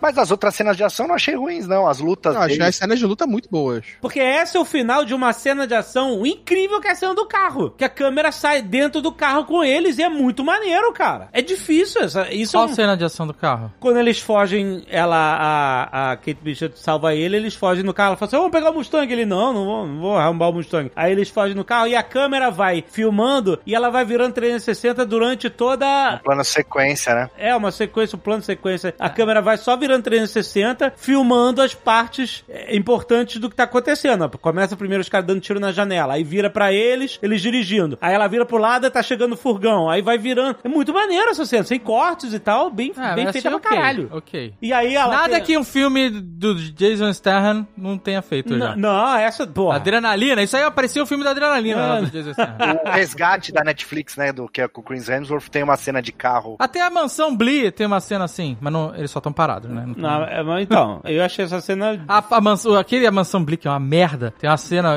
episódio 5, se eu não me engano. Tem uma plano de sequência que é foda, que a câmera fica girando e, as- Uhum. e os personagens ficam mudando de adulto pra criança. É muito bem feito. E é negócio de 360 também. Cara, é, mas, mas é boa, essa cena é boa. A mansão Blee não é. Não, não, não, a do, do Hawkeye. A do, do Hawkeye é. Ah, é- eu achei essa cena bem legal, tem a piada das flechas perigosas, etc e tal, e no final ela termina com a flecha do, do Hank Pym lá, que é uma piada, mas é legal, foi divertido, vai. Joga Não, a não achei nada a demais, flecha cara, gostei. ele... bu- Ah, tudo tecnologia Pym é muito legal, cara. Ele vai... Tchuf, é a parada É, que o eles... Alexandre é fanboy do, do Homem-Formiga. Pra caralho, não, meu formiga for real. Eu é- gostei da hora no final que eles dão uma flechada com a flecha pin de encolher. E aí É. eles encolhem o furgão, ela. Ih, caralho, e agora? Ele, ah, eu vou ter que falar com o Scott. Aí vem uma coruja e pega o furgão. Olha, agora não é problema mais nosso. Exatamente. Aliás, Isso é muito bom. aliás, essa coruja aí, ela é um easter egg, que ela tinha uma coruja que morava no- na árvore de Natal do Rockefeller, e aí eles resgataram ela e tal, tem até livro infantil dela e tudo mais. Ah, de verdade essa coruja? Nossa, De verdade, de sério? verdade. É, de verdade. É. Eu não lembro o nome Caraca. agora, depois eu, eu, eu procuro De aqui, mas é, ela teve esse easter egg aí da coruja que tava. Que é a hora que ele cai na árvore, ele, vê- ele encontra ela, né? Ele vê a coruja, é. É, exato. Ah, Mas essa coruja, ela foi feita, tipo, na última hora, né? E vamos botar a coruja aqui, gente, porque ela tá muito mal feita. Tá bizarro. O quê? Tava? Nossa, Eu não tava reparei, não. esquisitaça. Porra, não achei mal feito. It's an emergency service animal. She's breastfeeding a, a all. It's an animal. Aí ele, ela, ela vai comer todos aqueles carinha lá, você já foi dar pro. pro... Então, é isso. O, o Gavião Arqueiro, eles fazem não parecer, mas ele mata sem perdão. Ele dá a flecha. Aquela flecha do Dr. Pin, aquela matou os caras todos. Explodiu no carro. Não, ele pegou atrás do carro. Ela É. pegou atrás, no- na parte de trás do Não, pegou, mas, é ele assim não que- tem como que a calcular. física funciona, né, Carlos? Pega na parte de trás do carro, seu cérebro sacode pra cacete e você morre. É isso que acontece. Explode. Só não mata Não, nem do mas- crime, o resto. Mas, porra. cara, todos na Marvel matam. Eles só disfarçam porque a gente não vê. Mas todos eles mataram.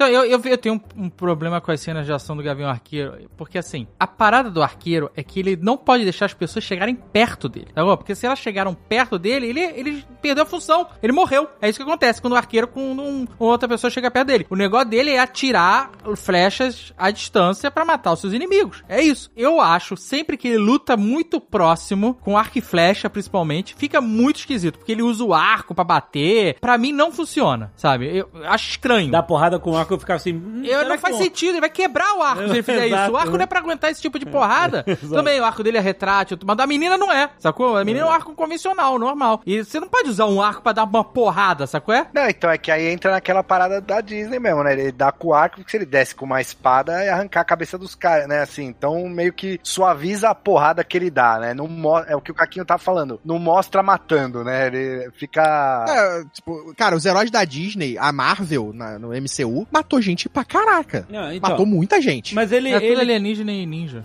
E agora os caras do agasalho, pô. Os caras. Mas olha só, ele, ele tem Mas que- também tem muita gente nessa gangue, é impressionante. Caraca, ô. O recrutamento, Meu, a loja de agasalho ganha uma nota com esses caras.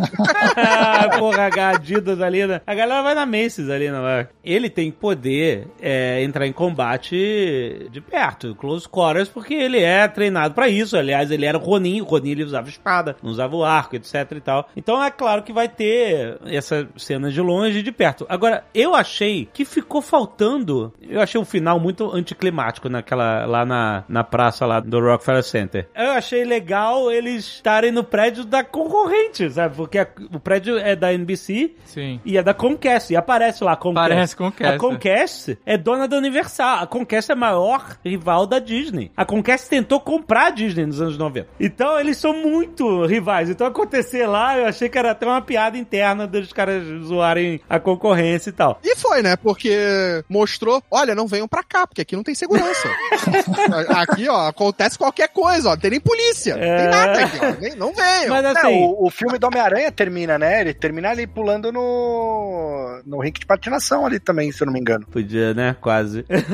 Beleza, eles fizeram um super combate com um milhão de pessoas e tal, mil flechas diferentes e tal. Mas vocês não acharam que ficou faltando aquele one million dollar shot? Tipo assim. Assim, o cara é o Gavião Arqueiro. A parada mais foda dele é ele ser o arqueiro. Mas é porque um arqueiro, Sabe? Jovem Nerd, não tem Tipo, o mais foda na Quando- palavra. Sabe é? Não, peraí. Você é só um arqueiro. Tipo, é isso. Você consegue atirar flechas. Quanto mais rápido e mais preciso, melhor. É, Fim. Sabe qual é? Então, mas, mas você, imagina, tipo, por exemplo, essa flecha na. Atira, atirou a Sabe o flecha. que seria na foda? Ah. Porque um arqueiro inglês, pra quem já leu os livros do Cornell, por exemplo, sabe que o negócio do arqueiro, o que fez a diferença no arqueiro nas guerras, trouxe ele em destaque como um combatente, não é a precisão, que nem o Guilherme Tell, sabe qual é? Que acertava a maçã na cabeça do filho. Né? Isso é uma parada. O arqueiro, ele tem que ser rápido, sabe qual é? Aham. Então, o que faltou ali no final, é ele, ele dá três flechadas com a tututum, sabe qual é? Tipo Legolas mesmo. Porque um, um arqueiro inglês, no combate, quando a primeira flecha tava Bingo. atingindo seu alvo, Bingo. ele estava atirando a, a terceira já. Saia sacou? do bingo, gente. Mas é a verdade.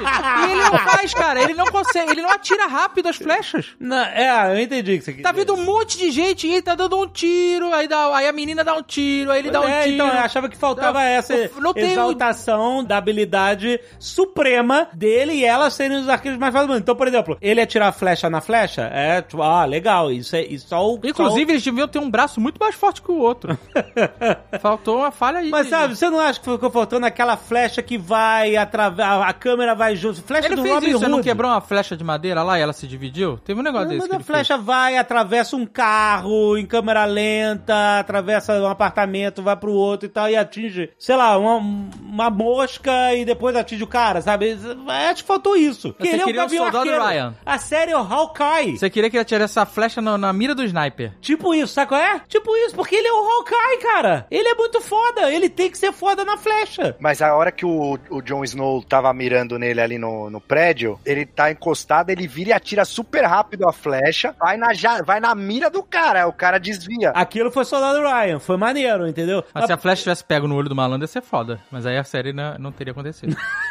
É, aí, mas era- aí aí não dá. Aí não pode. Bom, Então, mas era aí, tipo assim, o final foi só aquele combate de muitas pessoas no ringue de patinação, entendeu? E não teve a, a flechada maior do Hawkeye. O que eu curti desse combate, cara, a as Trick Arrows. A parada dessa batalha final foram as flechas de truque. Não, então, é legal isso. É porque eles gastaram, meio que gastaram isso no, na cena da ponte, né? As flechas mais legais foram usadas ali, né? E eu Exato. acho que no final também, como tinham tantos plots caminhando juntos que- e que tinham que se concluir naquele mesmo momento, o conflito da Kate com a mãe e com o rei do crime e do Clint com a Helena, e eram lutas muito pessoais, eu acho que a gente perdeu esse momento das flechas, né? Tanto que o, o rei do crime pega as, as flechas da Kate e quebra todas de uma vez, né? Mas- Que é pra não ter chance, né? Mas na cena do ringue de patinação, eles usam, porra, uma porrada de trick flecha. De trick flecha, de trick arrow, de, de- dessas flechas. Trick flash. É, tá foda. Truque Arrow ou Truque Flecha. É, Trick Arrow, Trick Flecha. Que é tipo, porra, aquela que pega no cara e o- congela, a outra que é tipo um balão que explode. Esse cara perdeu a perna, vale dizer. É, Perdeu, perdeu. ah, tá vivo. Faces da morte a parada. Mas tá vivo. Hora. O cara congelou a perna dele, depois deu uma martelada e quebrou a perna. É isso que aconteceu. Tem aquela que, tipo, vira espuma, tem a outra que é, amarra o cara no negócio elétrico. Mas eu concordo com o Jovem Nerd, foi fraco. Eu, puta, se eu pegar filme de Nova York com luta de gangue, o Warriors é melhor. Porra, muito melhor. A luta do banheiro é muito melhor. Aí você tá trazendo uns filmes, David, que é uns filmes mais, entendeu? Mais pesados mesmo, mais sérios. Esse. Tá, esqueceram de mim é melhor. Esqueceram de mim dois é melhor. Aí tudo bem, aí tudo bem. Mas essa série me lembrou muito, até pela relação dos dois, né? De meio gato e rato, assim, meio do. de. O Sr. e Sra. Smith, assim, sabe? O jeito que traz as músicas, até essa cena final aí. Lembra que o Sr. e Sra. Smith eles estão naquela loja de departamento, aí começa a chegar um monte de assassino ao mesmo tempo, e os caras saem atirando e tal. Essa cena do, do- da patinação aí me lembrou isso, porque veio muito cara do agasalho, eles girando e atirando essas flechas todas. E todas as cenas, mesmo as, as partes de investigação, a trilha sonora, é uma série de comédia. Comédia. Ela, ela tem a. É, é o que eu falei aqui, ela tem as partes sérias, mas no geral ela é pra ser muito leve. Não dá pra esperar a luta do banheiro do Warriors. Não vai, não vai ter, entendeu? Com certeza. No máximo que a gente teve ali foi o rei lutando com a menina, que foi a, a- acho que a luta mais bruta que teve, sei lá. É, e o Trick Arrow final, porra, pra mim foi foda. Dele atirar duas flechas, dividir a primeira, pegar dois caras com a que dividiu e pegar o cara do meio com uma. Isso foi um trick foda. Eu gostei no geral. Teve aquela magnética que pegou a arma dos caras também, que eletrificou todos os postes e tal. Aquele acerta o cara e vira um foguete e carrega o cara pra longe. É, tem, uma, tem umas brincadeiras. É isso. As flechas truques são O legais. Jovem Nerd, ele não. Mas é, a habilidade dele não é. Então, o Jovem Nerd Entendeu? faltou aquela cena. É, e- e- mas faltou aquela cena da que você pula da cadeira. Ele Ah, quer aquela não- da, Ah. do What If lá da viúva, que ela dá a flechada USB no Ultron. É, mas é. Mas é tipo isso. Flechado USB. Pô, mas, mas, ó, não, mas a última flechada que tem na batalha é aquela que ele atira uma flecha, atira a segunda flecha, aí a primeira flecha divide a segunda, a, segunda flecha divide a primeira, e a primeira acerta os dois caras do lado do cara, e a flecha que ele atirou pela segunda vai no meio do cara, que o cara segura. Ele só tinha duas flechas? Ou ele tinha um monte e ele optou por fazer essa galhofa em vez de dar três flechadas? Não, no final ele só tinha essas duas. Aí eu já não lembro se ele tinha mais flechas. Inclusive, a flecha USB que ele não usou pra nada, né? Ah, ele A usou aquela. Teve aquela flecha da cartinha, foi boa, vai. Que pega no vidro, para no meio. Aí o cara do agasalho gritando, ah, ela abre uma portinha e tem uma, um bilhete dentro. É clássico.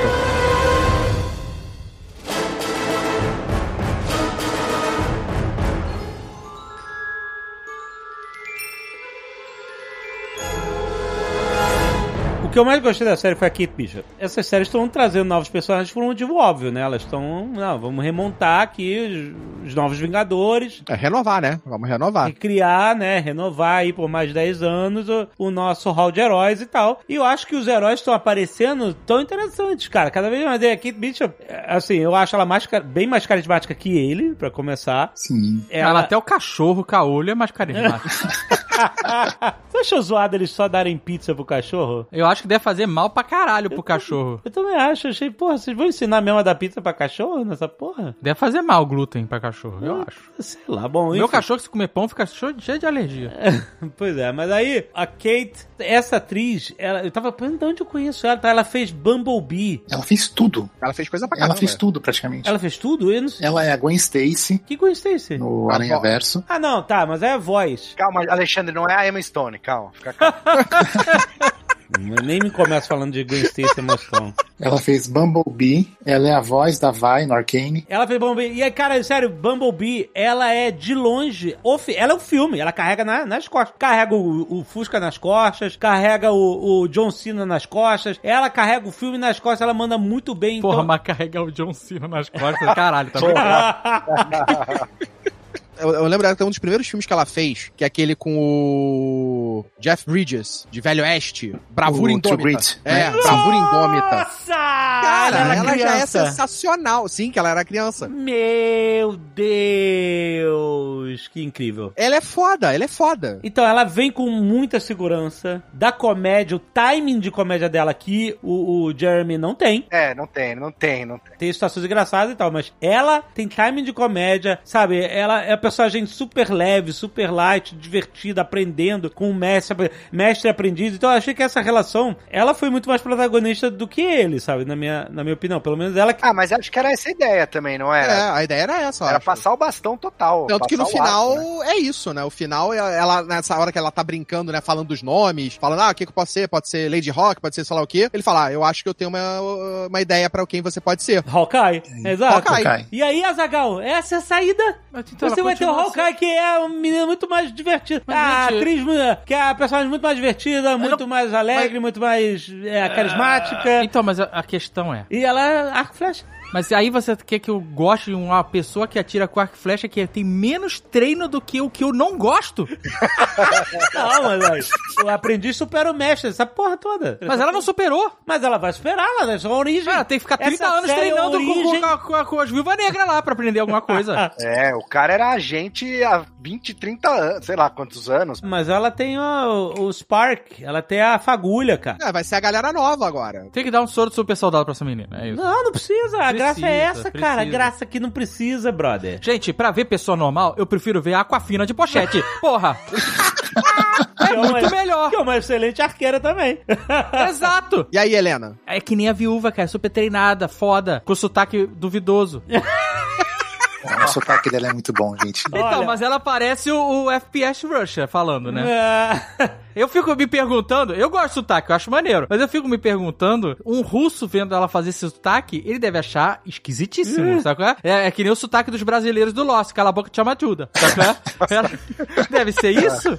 Ela deve. Esse sotaque, eu acho maneiro, mas ele não é. O russo deve falar, what the fuck? Porque eu lembro que quando o FPS Russia, o Professional Russia, lembra? Aham. Hello, my friends. Aham. Esse cara fazia, eu tenho um amigo que conheceu um russo e falou assim: Porra, tem esse canal que é muito engraçado de um russo e mostrou pra ele. Ah. E o cara era russo, viu ele falando Hello my friends e falou: Que porra é essa? Isso não é russo, isso não é sotaque de russo, que é esse cara?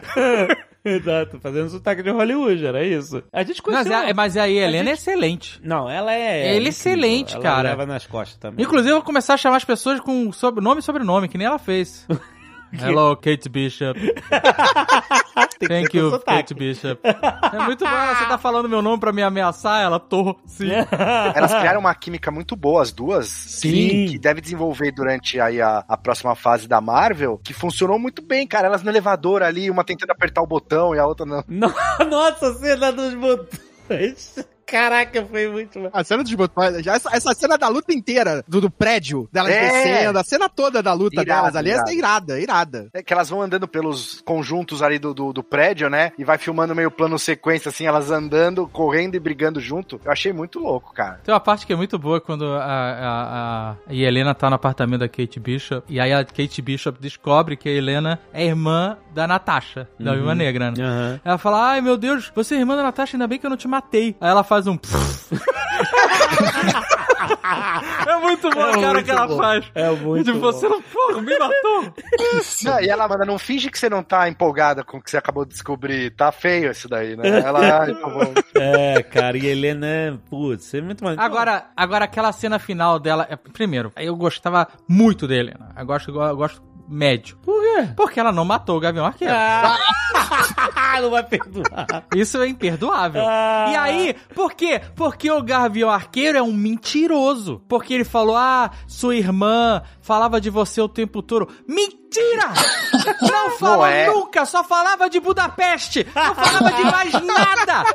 Aonde que falou? Em nenhum filme jamais citou a irmã. Mas a gente não via a vida inteira. Pô, vai ver, ele viu Black Widow, Dave. Tá no Disney Plus, porra. Ele assistiu, cara. Cada fragmento de momento que esses dois estavam juntos, eles só falavam de Budapeste, maluco. É, pois é, não tem. Não, porque ele faz inclusive o assovio que tem no filme da Black Widow, né? Que É. elas fazem um pra outra. E ele conta a cena do avião lá, que é a abertura do filme, né? Ele comenta com ela. É, cara, eu achei essa cena irada também, dos, dos dois conversando. Eu, eu me emocionei. Ah, não, não é Mas, possível. ah, Que isso? Tá carente? Quer um abraço? Porra, a cena é Eu foda. emocionei, Dave. Quando eles falam da Natasha, cara, a Natasha, nossa Natasha, Dave. Eu não consegui ficar emocionado porque ela não tá lá por causa dele. Ah, mas Não, não, não foi, foi, foi cara. a escolha dela, cara. Foi a escolha dela. Isso é um retcon, sabe? Eles têm que escrever um negócio que não existia antes, porque a Helena não existia antes. Então não tinha como comentar da Helena. É, e a partir do momento que ela exatamente. existe, eles podem dizer, ah, mas ela falou, a gente tem que ir adicionando essas informações umas lacunas que a gente não viu pra fazer sentido, né? E nem é uma forçação de barra tão grande. Você imagina que ela ia falar da irmã, ela era super confidente dele, eles um confiava a vida no outro e tal, então faz sentido. Eu achei muito maneiro o blip dela. Puta, cara, esse eu arrepiei foda. Isso eu achei muito bom. Nossa, Porra, isso é foda. Muito bom. Que foi a primeira muito bom. vez. É a primeira vez que a gente vê a parada acontecendo, tipo, na sua totalidade, né? É o melhor blip. Na perspectiva da própria pessoa, né? É porque na, no WandaVision mostra isso, mas não como foi mostrado aqui, né? É, É. a pessoa volta dormindo, né? A pessoa tava dormindo, ela tava dormindo, e quando ela volta, e a realidade ainda não mudou, e ela vai vendo vendo a realidade alcançando ela. Tipo, ela vai se tipo meio como se ela estivesse se ajustando a percepção dela à nova realidade cinco anos depois, né? A casa mudando, tudo se- surgindo, né? Na frente dela. É. Cara, eu achei isso muito foda. Não, e, muito e- foda. e- e essa cena, além de foda, ela, ela comprova aquilo que a gente já falou. Com certeza, um monte de corpo caindo que tava dentro de avião caiu no chão depois né, do, do blip de volta. Porque, pô, se ela apareceu de volta no mesmo banheiro, os aviões estavam no, no, no ar, cara, não, não tem como. É isso aí. Ah, é isso aí. Quem voltou no ar, voltou voando. É isso. É, é, né? Voltou Breaking Bad style, cara, caindo É. em piscina. Não, mas assim, só pra, assim, é claro, vou estragar isso. Lá vem, o Ah, eles planeta deram a não desculpa, tá no eles deram a lugar. O Kevin Feige já falou, ah, não, a gente, eles entenderam que as pessoas voltaram em lugares seguros. Ah, que tá é, bom, que tá o, o Wish foi assim, que todo mundo volte seguro. É, Todo mundo volte bem pra casa. É. É isso. Exato, né? Mas assim, sempre que eles falam do blip, eu acho muito interessante, porque essa história... Virou blip mesmo, não tem jeito. que a gente tem que aceitar, é, o tem blip. que- é, essa história é muito interessante, sabe? Tinha que dar, dá pra ter uma série só disso. Desses cinco anos contando sobre essa parada. Eu queria ter feito uma série, eu tive essa ideia, mas eu já. já O Snapped. Snap, eu ia chamar Snap e ia contar a história dessa galera. É, não, era muito Disney, call me. Mas assim, é muito legal porque você. Primeiro, você vai descobrindo coisas. A gente não sabia se ela tinha sido blipada ou não, né? É, exato. E aí, puta, ela foi blipada e tal. Agora, eu achei que a parada de, de ver a, a parede se transformando, eu achei meio explicado demais, sabe? Eu acho que se fosse isso. É porque senão ela tem, simplesmente- que, ela tem que sumir, aparecer e a parede tem que mudar de repente. Ia ficar esquisito também, né? É, ia dar um corte seco, né? É, ia ser. Sabe qual é? Não, eu entendo. Jump cut. Mas é porque a gente. Mas não podia mudar tudo junto, entendeu? Ah, mas eu, Porque aí ela apare... ela some, aparece. Aí ela ainda tá no, na- no lugar velho. Ela vendo o lugar mudando lentamente, assim, achei. tem um load, né? que é, é a um parte da load. nossa Um per- loading, é percepção, né? Tipo, Ah, é.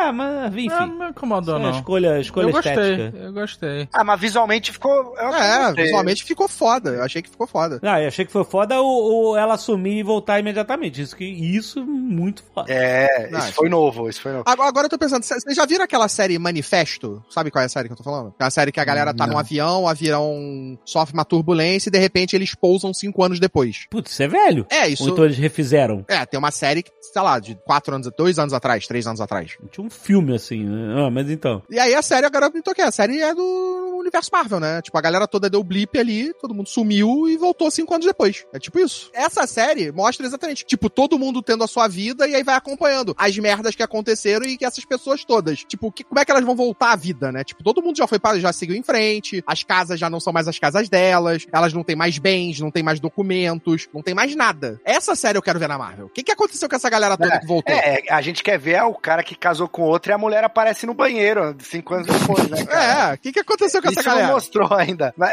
eu achei muito maneiro. Isso a Marvel não mostra. Isso a Marvel não mostra. É. Eu achei muito maneiro quando elas chegaram pra libertar a menina lá. E aí ela falou, pô, você sujou meu tapete? Que ela já tava, tipo, ela não tava mais em controle, né? Aí ela fala, pô, como você conseguiu morar aqui? Ué, é, a gente, eu virei assassina de aluguel, né? Dá aquele estalo nelas, assim, ela tratando de um jeito trivial o que as meninas podiam fazer que elas não estavam, não tinham se ligado em fazer, né? Não ganha porque dinheiro ela- elas estavam tentando, a missão delas ali dá a entender que depois do filme da Black Widow, elas estão tentando libertar as outras Widows Sim. indo de casa em casa, lá, sei lá, uma atrás da outra. E aí elas chegam nessa daí, essa daí já tá de boa, ela tá, não, não tô sob controle. Eu tô aqui ganhando minha vida milionária, fazendo o que a gente sabe fazer de melhor, que é matar, né? É, verdade. É outra perspectiva. tipo, ela escolheu fazer. ah, Eu escolhi fazer isso. É, exato, exatamente, exatamente. Que aí depois tem ela a- vai ser contratada pela aquela. A- esqueci o nome dela, cara, aquela personagem idiota lá, a Valentina, né? Como que ela chama? Elaine? Valentina. É, que faz a Elaine, a, Elaine. a atriz da Elaine. A Valentina, que é da Hydra. que era da, da Hydra dos quadrinhos. Ela vai ser contratada pela Elaine? É, no final do, Black, do filme da Black Widow, ela Widow. contrata pra matar o Clint. Aquela é a ligação da série com o filme. Ah! a peraí. pós-crédito do filme da Black Ela é, Widow. ti- É verdade. ela é tipo a handler. Ela negociava os trabalhos de assassinato pra ela. Então. Ah, tá. Mas quem mandou e pagou foi a. Isso, isso, Isso. isso. É isso aí. Ela é tipo a handler da, da galera. Ela É agencia a parada. Ah, saquei, saquei, isso aqui. Era essa cena, era isso. Isso. É, ela falou, seu próximo trabalho é esse. Que ela fala que tem alergia do meio oeste e tal. O que pode fazer uma ligação aí com várias paradas no- na Marvel, tipo, a gente tem aí o, os Thunderbolts, tem aqueles Vingadores do Mal, que essa galera, tipo, que são vilões. Não, isso vai rolar. É, que a gente já tá tendo aí, tá? Teve o agente americano. Vai rolar com o agente americano já, a gente já tá vendo. Provavelmente Helena pode começar nesse grupo ainda, né? Antes Sim. de ser redimida pela Kate, que é, pra mim isso tem que acontecer. O Red Guardian também, essa galera toda vai aparecer aí nesses Vingadores do Mal aí. Mas é uma parada que o Dave falou aí, cara, que é verdade. Assim, por mais legal que seja a menina, ela é menos que o Hawkeye, né? Tipo, ela é menos habilidosa. Kate tal. Bishop, A Kate, Kate Bishop. Lady Hawk. É menos em que sentido? não, ela é menos no, não, no sentido de, de experiência, de, de habilidade, de, de, de- de como a É gente. por isso que ela não é não agir gente, ela é uma, sozinha. ela é uma adolescente, entendeu? Ela é uma jovem, vai, não é adolescente. Eu tenho medo da gente começar a ver as- meio a série B mesmo, vai ser a série B dos Vingadores, sabe? Não é série B, cara. Ah, Mas os Vingadores já eram a série B É, é, tá 2012. bom. É, essa é a parada da, da MCU. Ele A já série é. é o X-Men, né, Yabu? Yabu Tipo, é. A série A X-Men e Homem-Aranha, cara. Exato, quem sonhava em ver um filme do Capitão América, sabe? Então a gente tá vendo a série C, então, vai, meu. O filme do Thor, Não, entendeu? agora a gente vai ver os Jovens Vingadores. É a galera dos Jovens Vingadores. Exato. Eles já apresentaram praticamente todos os personagens dos Jovens que podem formar os Jovens Vingadores. São os Os filhos caras da têm Wanda. 10 anos pra fazer isso ainda. Mas, então, Marcelo, não importa ser a, é, a galera, tipo, a série B, ou de- mais jovens, jovens de galera. O que importa é eles serem legais. Eles serem divertidos, serem personagens interessantes, cativantes. E a gente vai gostar porque, cara, Guardiões da Galáxia. Ninguém sabia essa porra, cara. Então, mas os Guardiões, eles tinham um background que a gente não conhece, eles não falam no filme, né? Cara, eles o falam, Peter ah, Quill não tinha background nenhum. Peter Quill não faz porra nenhuma. Ele é um mas merda. então, Caquinho, Ele mas a é- é gente, não vê, a gente não vê a escalada dele, a gente não vê a Gamora, a mulher mais letal do universo e tal. Eles só falam e beleza, a gente aceita. Nesse caso, Não, calma. Não é que eles só falam e a gente aceita. Eles mostram não, eles mostram, eles mostram. de forma subjetiva. Eles não, não precisam fazer um, um filme de origem pra todos eles. Sim. Você sabe rapidamente que o Peter Quill é um engraçadinho, malandro, tipo um Han Solo, que tem lá suas habilidades de ladrão. Você saca isso porque o filme é bem feito. Sim. A Gamora é sinistra, mas você sabe pela atitude dela, pelo jeito ela se portar, pelo jeito de lutar, pela história que ela te conta, entendeu? Mas a diferença é que agora, por exemplo, o Falcão. O Falcão, a gente viu toda a trajetória dele como Falcão ali desde o Capitão América 2, ele evoluindo pra virar o Capitão América. A Kate Bishop, estamos pegando ela agora aqui. A Helena, tipo, ela é uma Black Widow, tudo bem, ela é mais misteriosa, mas ela é uma Black Widow menos experiente que era a Natasha. E ainda ficou cinco anos blipada. Então, tipo, ela já era mais nova e ainda tem cinco anos a menos de bagagem. É isso que eu tô falando, entendeu? Todos os que a gente tá vendo, a Vão gente ser tá vendo novos desde o desafios. início. É, então, é, sei lá. Vão É... ser uma galera que vai ter desafios maiores. Que não enfrentaram superar. o Thanos, a maioria não enfrentou o Thanos, né? A Helena não enfrentou o Thanos. Então, mas isso é interessante. Porque eles não têm noção do que os caras, os, os veteranos da. Essa nova fase, não é a segunda fase, porque Marvel tem número de fases. Mas eles vão dizer, essa fase nova pós-Thanos. Fase 4, te- tem teoria. A fase, quatro. do, a, a fase nova pós fase 3, que é a fase 1, que virou fase 2, que vai ser fase 4. É, Tá então. que nem a lua. Essa, essa fase nova. Essa é a nova minguante.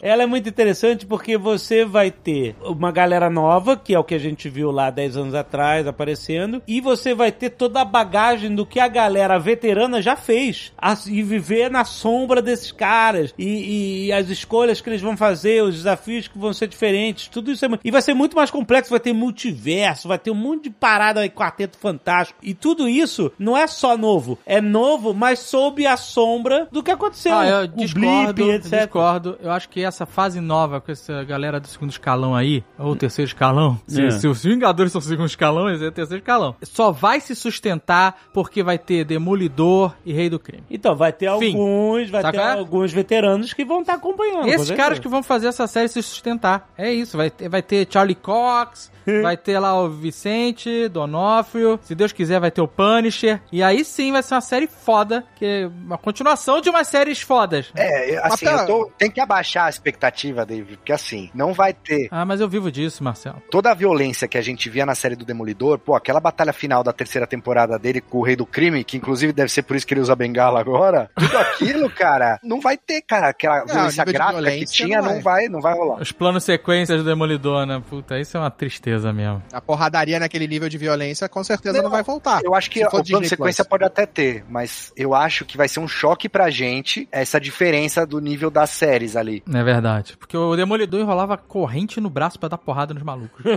Isso realmente não vai acontecer na Disney. O próprio Rei do Crime na série, você vê que ele tá muito mais quadrinhos É. do que ele era na série do Demolidor. É. É, ele meteu uma roupa de turista ali de, de É, Florida. Man e é isso, Foi né? maneiríssimo. Ah, inclusive Então, eu tava vendo a galera reclamando, ah, o rei do crime, estragaram o personagem, juro que eu vi isso aí. Estragaram? É, não, eu jamais usaria uma roupa dessa. Essa roupa, inclusive, é uma capa de quadrinho dele É. com aranha. É, é É, ele- exatamente é a o rei do crime, o mesmo cara. visual. Estragaram o personagem que o cara conheceu semana passada. É. Exato, provavelmente. Tipo, eles modificaram a relação do personagem como ele era na série do Demolidor pra essa série? Mudaram, né? Isso não tem como negar, tá diferente. Mas é, continua sendo o Rei do Crime dos quadrinhos. Na verdade, tá mais perto do Rei do Crime dos quadrinhos do que É. tava a série do Demolidor. eu não gostei de ver ele ali no. no... Eu queria ter tido mais tempo pra gente construir o personagem dentro da série. Ele sendo o vilão, ele Faz só sentido, ter um sentido. episódio. É que eu acho que eles queriam guardar É. por causa do filme do Homem-Aranha. É, essa mas porra, eu acho que deixou ali é, o impacto do personagem. A gente só vê ele naquele momento, naquela situação. A gente tinha que ter tido, talvez, pelo menos mais uma, duas cenas dele por trás dos panos pra É, gente aceitar, mostrar o novo rei do crime que a gente tá conhecendo agora. Porque, ao contrário da série dele, lembra, a gente. O mais terrível dele na série é que ele falava, né? A cidade tá no bolso dele. Ah, fulano tá no bolso do Fisk. A polícia, o, É. o judiciário, tá todo mundo no bolso do cara. Nessa série a gente não vê isso. Ele só tem os caras do agasalho ali mesmo e, e é isso aí, né? É, ele tá trabalhando no, no fundo de uma loja, sei lá, no fundo É, de- achei caído um isso aí. de, É. de lavagem, não sei o Ele que tá que é. meio underground demais, né? É, então, tipo, fa- faltou a gente conhecer mais esse personagem pra fazer ele ser tão importante no final. Que ele é o vilão final. E como o Yabu falou, era tanta gente, era tantos arcos diferentes pra. Arcos, boa. É, tantos arcos diferentes O pra cara resolver. falou, o cara mesmo notou, ele falou, e ele se elogiou, cara. Que porra é essa? Só digo isso, pelo menos dois. Eles não conseguiram botar o rei do crime. O Clint fica lá. Ah, eles vão trazer o Big Guy. o Big Guy. Vão É, mas tava na cara que era o rei do crime. Não, mas quando ele aparece, ele não enfrenta nem ele, nem a Kate Bishop, ele vai enfrentar lá a Echo. Eu falei, porra, é o vilão e os heróis. Não, mas ele enfrenta a Kate Bishop. Não, é, mas é muito fraquinho, cara, não tem... Porque ela é uma criança Então... com arco e flecha de brinquedo. Então, essa, esse tinha que ser o One Million Dollar Shot. Ele matar, ia matar aquele bichinho, ele atirar a flecha através da falschwarza, a flecha quicar no, no, no, no, no piano, fazer brum, brum, apareceu o Hanks, a parada atravessar um urso de pelúcia e pra outra, e aí acertar o cara, brother. Concordo. O One Million Shot foi com a botoadura dele. Ó, outro erro gigante aqui da série, não tinha uma estátua da Iron Studios dentro da War. Pô, sacanagem. A gente tem a área lá. E eu tive lá recentemente e tinha várias. Ah, olha aí. Várias! Iron Studios e Minicô. Parabéns, parabéns, Fraquíssimo. Como a Eu confesso gente que eu fiquei pausando a, a cena pra ver se não aparecia nenhum pedacinho, não apareceu. Mas aí a Maldito. gente vê por que, que esses heróis são falidos. Porque não, não fizeram contrato de imagem pra vender boneco. É, é. Todo mundo é falido. Mas é, eu acho que o que o Alexandre falou aí faz bastante sentido. Faltou essa ameaça de, ah, caralho, o Rei do Kim vai matar a Kate Bishop. E aí o cara salva o. Sabe qual é? Com a flechada. Ele tem que vir pra salvar, né? É, Mas a faltou. grande parada era ela não precisar ser salva por ele. Porque a gente tá mudando de herói. Ela podia salvar ele, então. Ou isso, ou isso. Fucking, ele tá, resolve aí pra não ficar a donzela em perigo. Ela salva ele, pronto. Aí o aprendiz chega e Mas ela o salva ela, ele salva ela várias vezes na série, gente. É, não é porque pelo fato dele salvar ela. É mais pelo momento da história, que é ali, ali foi, eu acho que o. a- ali acontece a passagem de bastão pra ela. Ali ela se torna a nova heroína que é, vai. que ele fala, né, pra ela, pouca gente sobre, enfrenta o rei e sobrevive. É, né? ali foi o momento dela. Então, pra ela ganhar dele sozinha, pra mim eu acho que era o, o que tinha que ser. Tinha que, ó, ela tinha que ganhar. Poderia ter sido melhor porque a gente não, não tem um impacto daquela luta. Eu acho que é muito pela falta da construção do vilão, né? Da gente não ter visto o Rei do Crime mais. Não, a gente sabe quem é o rei do crime, nós todos aqui. É. Não, não, sim, mas, cara, Se isso não funcionou pra gente, não é por falta de construção. A gente já sabe quem é esse cara, a gente sabe do que ele é capaz. Inclusive Então, as então, é que eu estão tô lá falando. também, Mas- né? Sim, que- mas o que eu tô falando é dentro da série não funcionou. Porque eu saber externamente quem é o rei do crime por causa de quadrinhos, por causa do Demolidor é uma coisa. Não, não é por causa de quadrinhos. Você sabe porque você viu as séries da Netflix, cara. A gente sabe. Mas por causa do Demolidor, a gente sabe disso. Mas, Carlos, você sabe quem é. Se não funcionou pra você, não é por isso. Porque essa construção, pra você, existe. Na sua cabeça, dentro da Netflix. Exatamente, em outra série. Mas, Carlos, é, é o mesmo personagem. Ele não é um personagem novo. Não é o mesmo personagem, cara. Você já sabe que esse cara, esse cara tentou matar o Punisher na prisão, deu porrada pra cacete no Demolidor. Você sabe quem esse cara é, o nível de violência que ele pode chegar. Pra nós aqui, todos que assistimos a série da Netflix, essa construção existe. Talvez pra quem não tenha assistido as séries da Netflix, não tenha essa construção. Então, mas é isso que eu tô falando. A falha não é essa construção, pelo menos pra nós. A gente não tem como dizer que não é. O que eu tô falando em relação a essa construção é, dentro da série, não teve uma construção de vilão. Isso que eu tô falando. A série não construiu, durante a série, Mas você não tem como dizer que é, faltou uma construção de vilão pra você, porque ela, ela existe pra você. É, eu acho Não, que não. você pode dizer que faltou é, trabalhar série. mais ele. Não, trabalhar mais o vilão, mas a construção a gente já sabe, porque a Marvel já chegou nesse nível. Eles, tão, eles não estão nem aí se você viu a série do Demolidor ou não. Eles colocam ali, é igual o Matt Murdock no filme do Aranha. É, É, mas aí que tá. É, Você, ou os você, vilões, né? você vê o MCU, não necessariamente faz você ter visto a série do Demolidor. Que por mais, mal ou bem, você não, pode mas a Marvel não tão Eu preocupada. entendo cara. isso, eu entendo isso, eu entendo que eu, eu peguei o personagem, eu entendi a cena. Aquilo ali, pra mim, funciona por eu já conhecer o Rei do Crime. Ok, isso eu tô concordando, não tô discordando. É isso. Mas pra construção da série como uma série fechada, tipo, Ah, mas nada da Marvel é fechada. mas pegando né? só o MCU, cara, só o MCU. Porque Demolidor não é do MCU. Ele é agora. Agora ele tá dentro do MCU. Mas ele só disse depois. Não, tinha a Batalha de Nova York tem na série Demolidor, cara. É, ele tá. Ele se apropria do que já foi feito.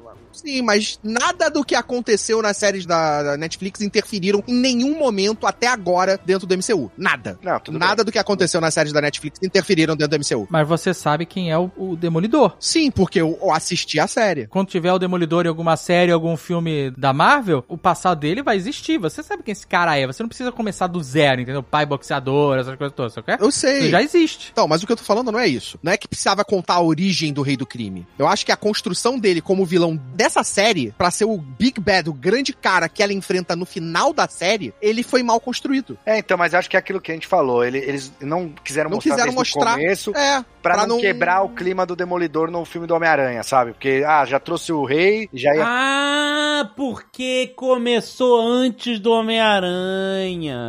exato. É, exato, eu acho que esse foi o lance, entendeu? Na semana que reve- eles revelaram o Rei do Crime na série, na semana de estreia do Homem-Aranha. Ah, caraca. Porque acontece, a série acontece antes do filme do Homem-Aranha, que a Helena até comenta, "Ah, eu quero ver a estátua da liberdade remodelada e tal, né? É. Não, na verdade acontece depois. É depois? O filme do Homem-Aranha acontece em outubro, Hum. no Halloween, pouco depois do Halloween. Ah, e a série do, do Demolidor Ai, do, caraca, do Gavião acontece depois no Natal. Então já caiu o escudo, já, já deu merda. Respeitei Então não. É, eles devem estar reconstruindo. Então estão se bobear. reconstruindo, se Estão bobear. reconstruindo. É, estão reconstruindo. Nossa, deve ter uma treta. Como tem rede social, você não vê a treta das pessoas reclamando, mexendo na Estátua da Liberdade, aquela porra. Não tem rede social, mas foi legal ver aquele negócio na, na pia lá do banheiro público lá. Thanos estava certo, né? Então, tipo, E na caneca. mostrando que não é uma unanimidade, né? É um- Essas coisinhas, eles têm que pegar esses 10 anos e, e permear esse novo universo com Eu acho isso, que eles tinham que trazer mais isso. É, também Eu acho. sinto falta disso em todas as séries. Eles estão pincelando muito superficialmente, cara. Nessa série especificamente, eles perdem um tempão com aquela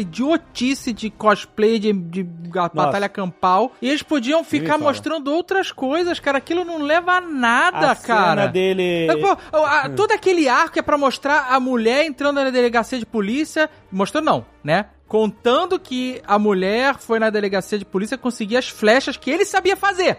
Sacou? Então aquilo é só uma perda de tempo. Ele podia, ele ir lá pegar as flechas, porque, porra, ele é um agente da SHIELD. Não consegue entrar na dele- delegacia e pegar uma sacola? Sabe qual é? Ele não quer criar problema. Ele não quer ter tá- trabalho.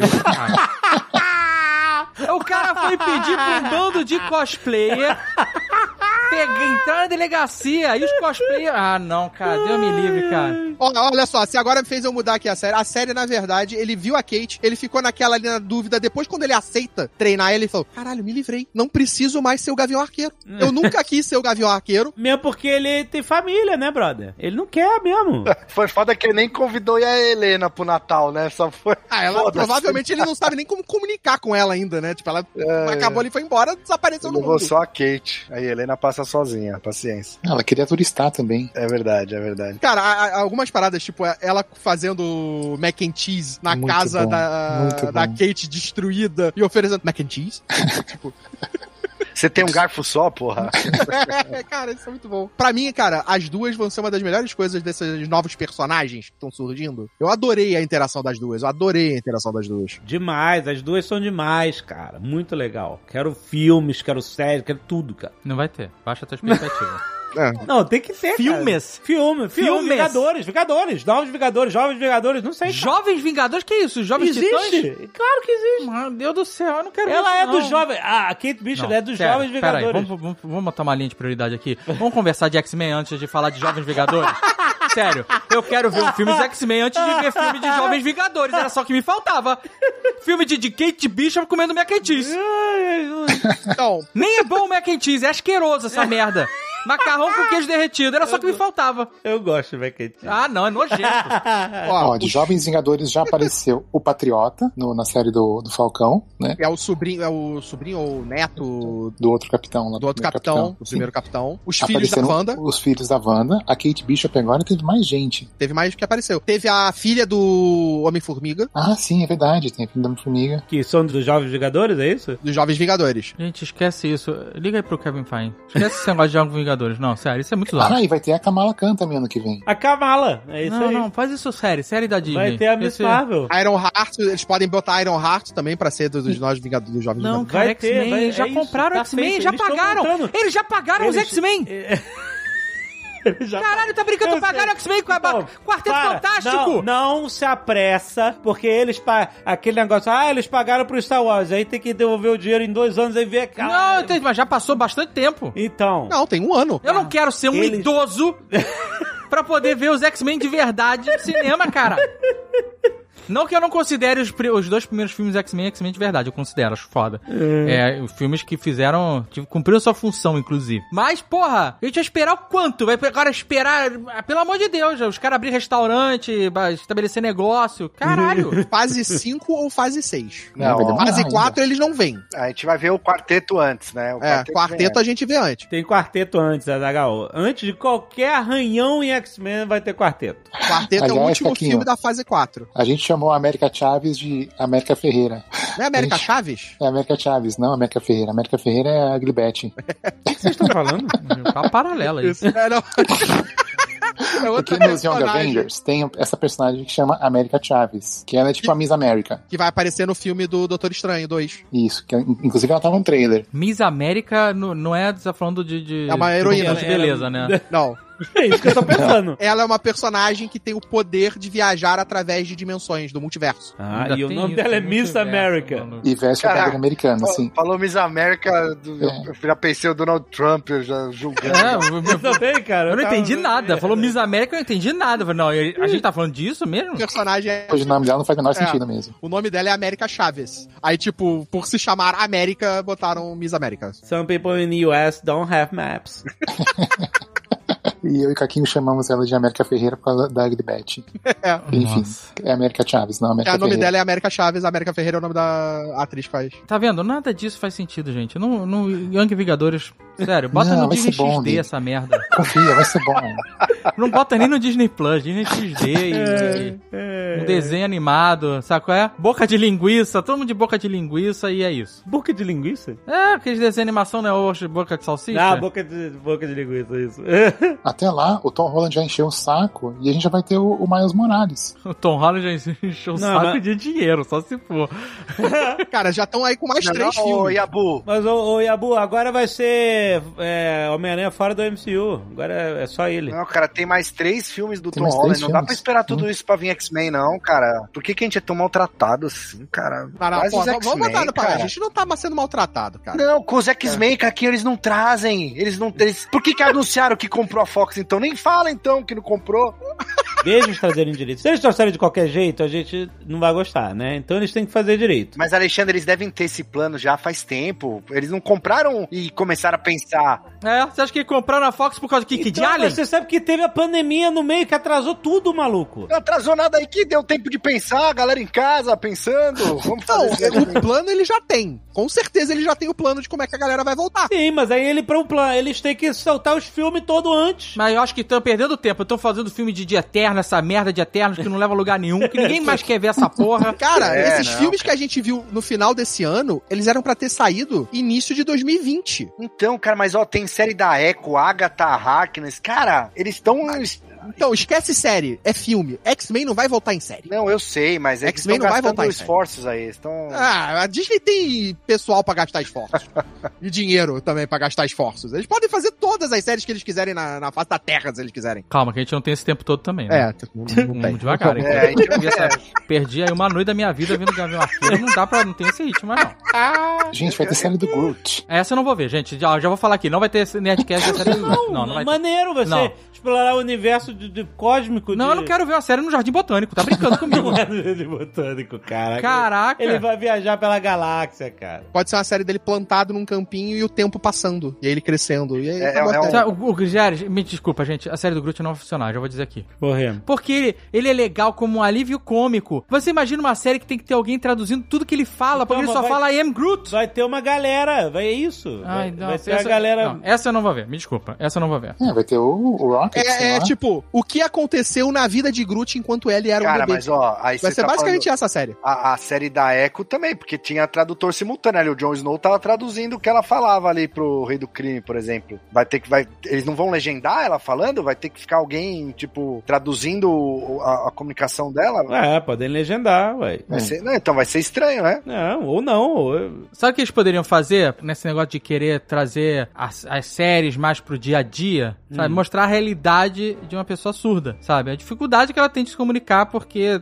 Porque quase as ninguém sabe a linguagem de sabem- sinais. Exato. Porque ela não vai contracenar só com gente que sabe entender ela com sinais, né? Então como que eles vão fazer isso? Não dá só pra legendar. Você entendeu? Porque se eles legendarem, o personagem que tá contracenando com ela não tá entendendo, em teoria. Ela só vai contracenar com gente que entende. Não, ela escreve no celular e mostra. Não, não, então, mas, mas acho que é uma situação que eles vão ter que lidar na série dela. E, e, inclusive, ela também, a atriz, é, ela tem uma prótese na perna, ela é amputada, né? E a Echo nos quadrinhos, não me lembro de ser, acho que não é, né? Acho que não. Não, acho que não. nos É. quadrinhos não. Mas eles dão destaque nisso na, na, na série, né? Então acho que eles devem abordar isso também de alguma forma. E eu achei ela, na- nas lutas, eu achei ela meio super forte, assim. Ela dá umas porradas na galera e a galera voa mais longe do que o, no- o normal. Vocês não sentiram isso daí? É, porque qualquer luta você não voa.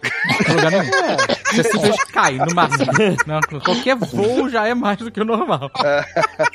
Tem ninguém voando pra fora do ringue no, no UFC, porra. A não ser que você esteja num wrestling, no WWF, aí a Ah. galera voa. Aí a galera voa. Mas aí já não é realidade, né? Aí já é, aí já é fantasia. Fala, Fala aí. isso, ó, tem gente que vai encrencar com isso. Deixa eu ver aqui os poderes. Eu não lembro nem dos poderes dela. Não, a, a Echo, ela. É, o nome Ela dela, copia estilos de luta. É, ela é né? tipo treinador, né? Ela é tipo Taskmaster. É, Taskmaster. dela. Tanto que nos quadrinhos o rei do crime pega ela, justa, ele mata o pai dela justamente pra criar ela e poder aproveitar desse, Pra ela desse ser dom que assassina, ela né? tem, exato, pra ser uma assassina. Mas que É, eu mas nessa série não teve nada disso. É, não teve. Ela não passou esse negócio dela ser super sinistra, assim tal. Não, não senti também, não. É, até porque eu acho que eles vão construir essa série dela pra aí trabalhar a personagem. Eu acho que o motivo da gente ter a série dela fez com que a personagem não fosse muito aproveitada ou desenvolvida na série do Gavião. Meio É, que mas deixaram sei ela lá. de lado, porque ah, a gente vai falar dela depois. Ah, então, mas eu acho que, por exemplo, a da Agatha, acho que foi ao contrário, né? Ela fez tanto sucesso na WandaVision que resolveram, ah, acho que vale apostar numa série. Ah. A Echo, eles fizeram ao contrário, né? Eles anunciaram a série antes e aí jogaram na. na- eu não na sei fogueira, se... né? Porque É, tipo, criou uma expectativa muito grande pra personagem dentro da série. Isso, né? isso. Ah, Acho que fizeram com que a gente acreditasse que a personagem ia ter uma importância muito grande. Ela até tem uma importância pro plot, né? Pra história, principalmente com a coisa do rei do crime. É, mas a virada Mas, dela, aquilo é, lá. Não, foi muito fraco, foi muito mal fraco, feito, foi né? Foi muito mal usado. Eu acho que exatamente porque como vai ter a série dela, ficou essa coisa do não vamos contar É. tudo dela agora, pra gente poder contar na série dela. Eu, era muito mais uma série do espadachim. Aí Essa eu comprava. Essa eu comprava. Eu imagino ele voltando. Porra, será que ele vai se tornar o tre... Porque ele é o treinador do Clint nos quadrinhos. Ele pode ser um cara que vai ajudar a treinar a Kate. Não, essa eu não quero. É. Não, esse cara funciona como um bom alívio cômico, gente. É só isso. Calma. Não vamos, vamos falar. vou- De novo, X-Men. Você quer falar. Não vai fazer série de espadachim de bigode se você tem a porra dos X-Men, caralho. Que que é isso, gente? Prioridade. Porra. Não, Dave, eles podem falar, não. Ele não, na verdade, ele não é espadachim, ele é um mutante que é muito habilidoso na espada. Já começa. Ele é o noturno, né? Disfarçado, né? Olha lá, olha aí. É isso, gente. Acabou o ano. É Acabou. isso. Esse é o último do ano e o primeiro do ano, dependendo de quando você estiver ouvindo. Exatamente. Feliz ano novo. Feliz ano novo, aí, feliz todo ano novo. mundo. Feliz ano novo, galera. Que todas as flechas atinjam vocês. Você- caraca, não, cara. Isso. Não, não. Que todas as flechas atingem seus Não. objetivos. É, atinge seus alvos, cara. Não vocês. Ou, ou é assassinato em massa, Caraca. Porra, cara. Orgia. orgia. Orgia, caraca, o que, que é isso? Abriram o multiverso do cara.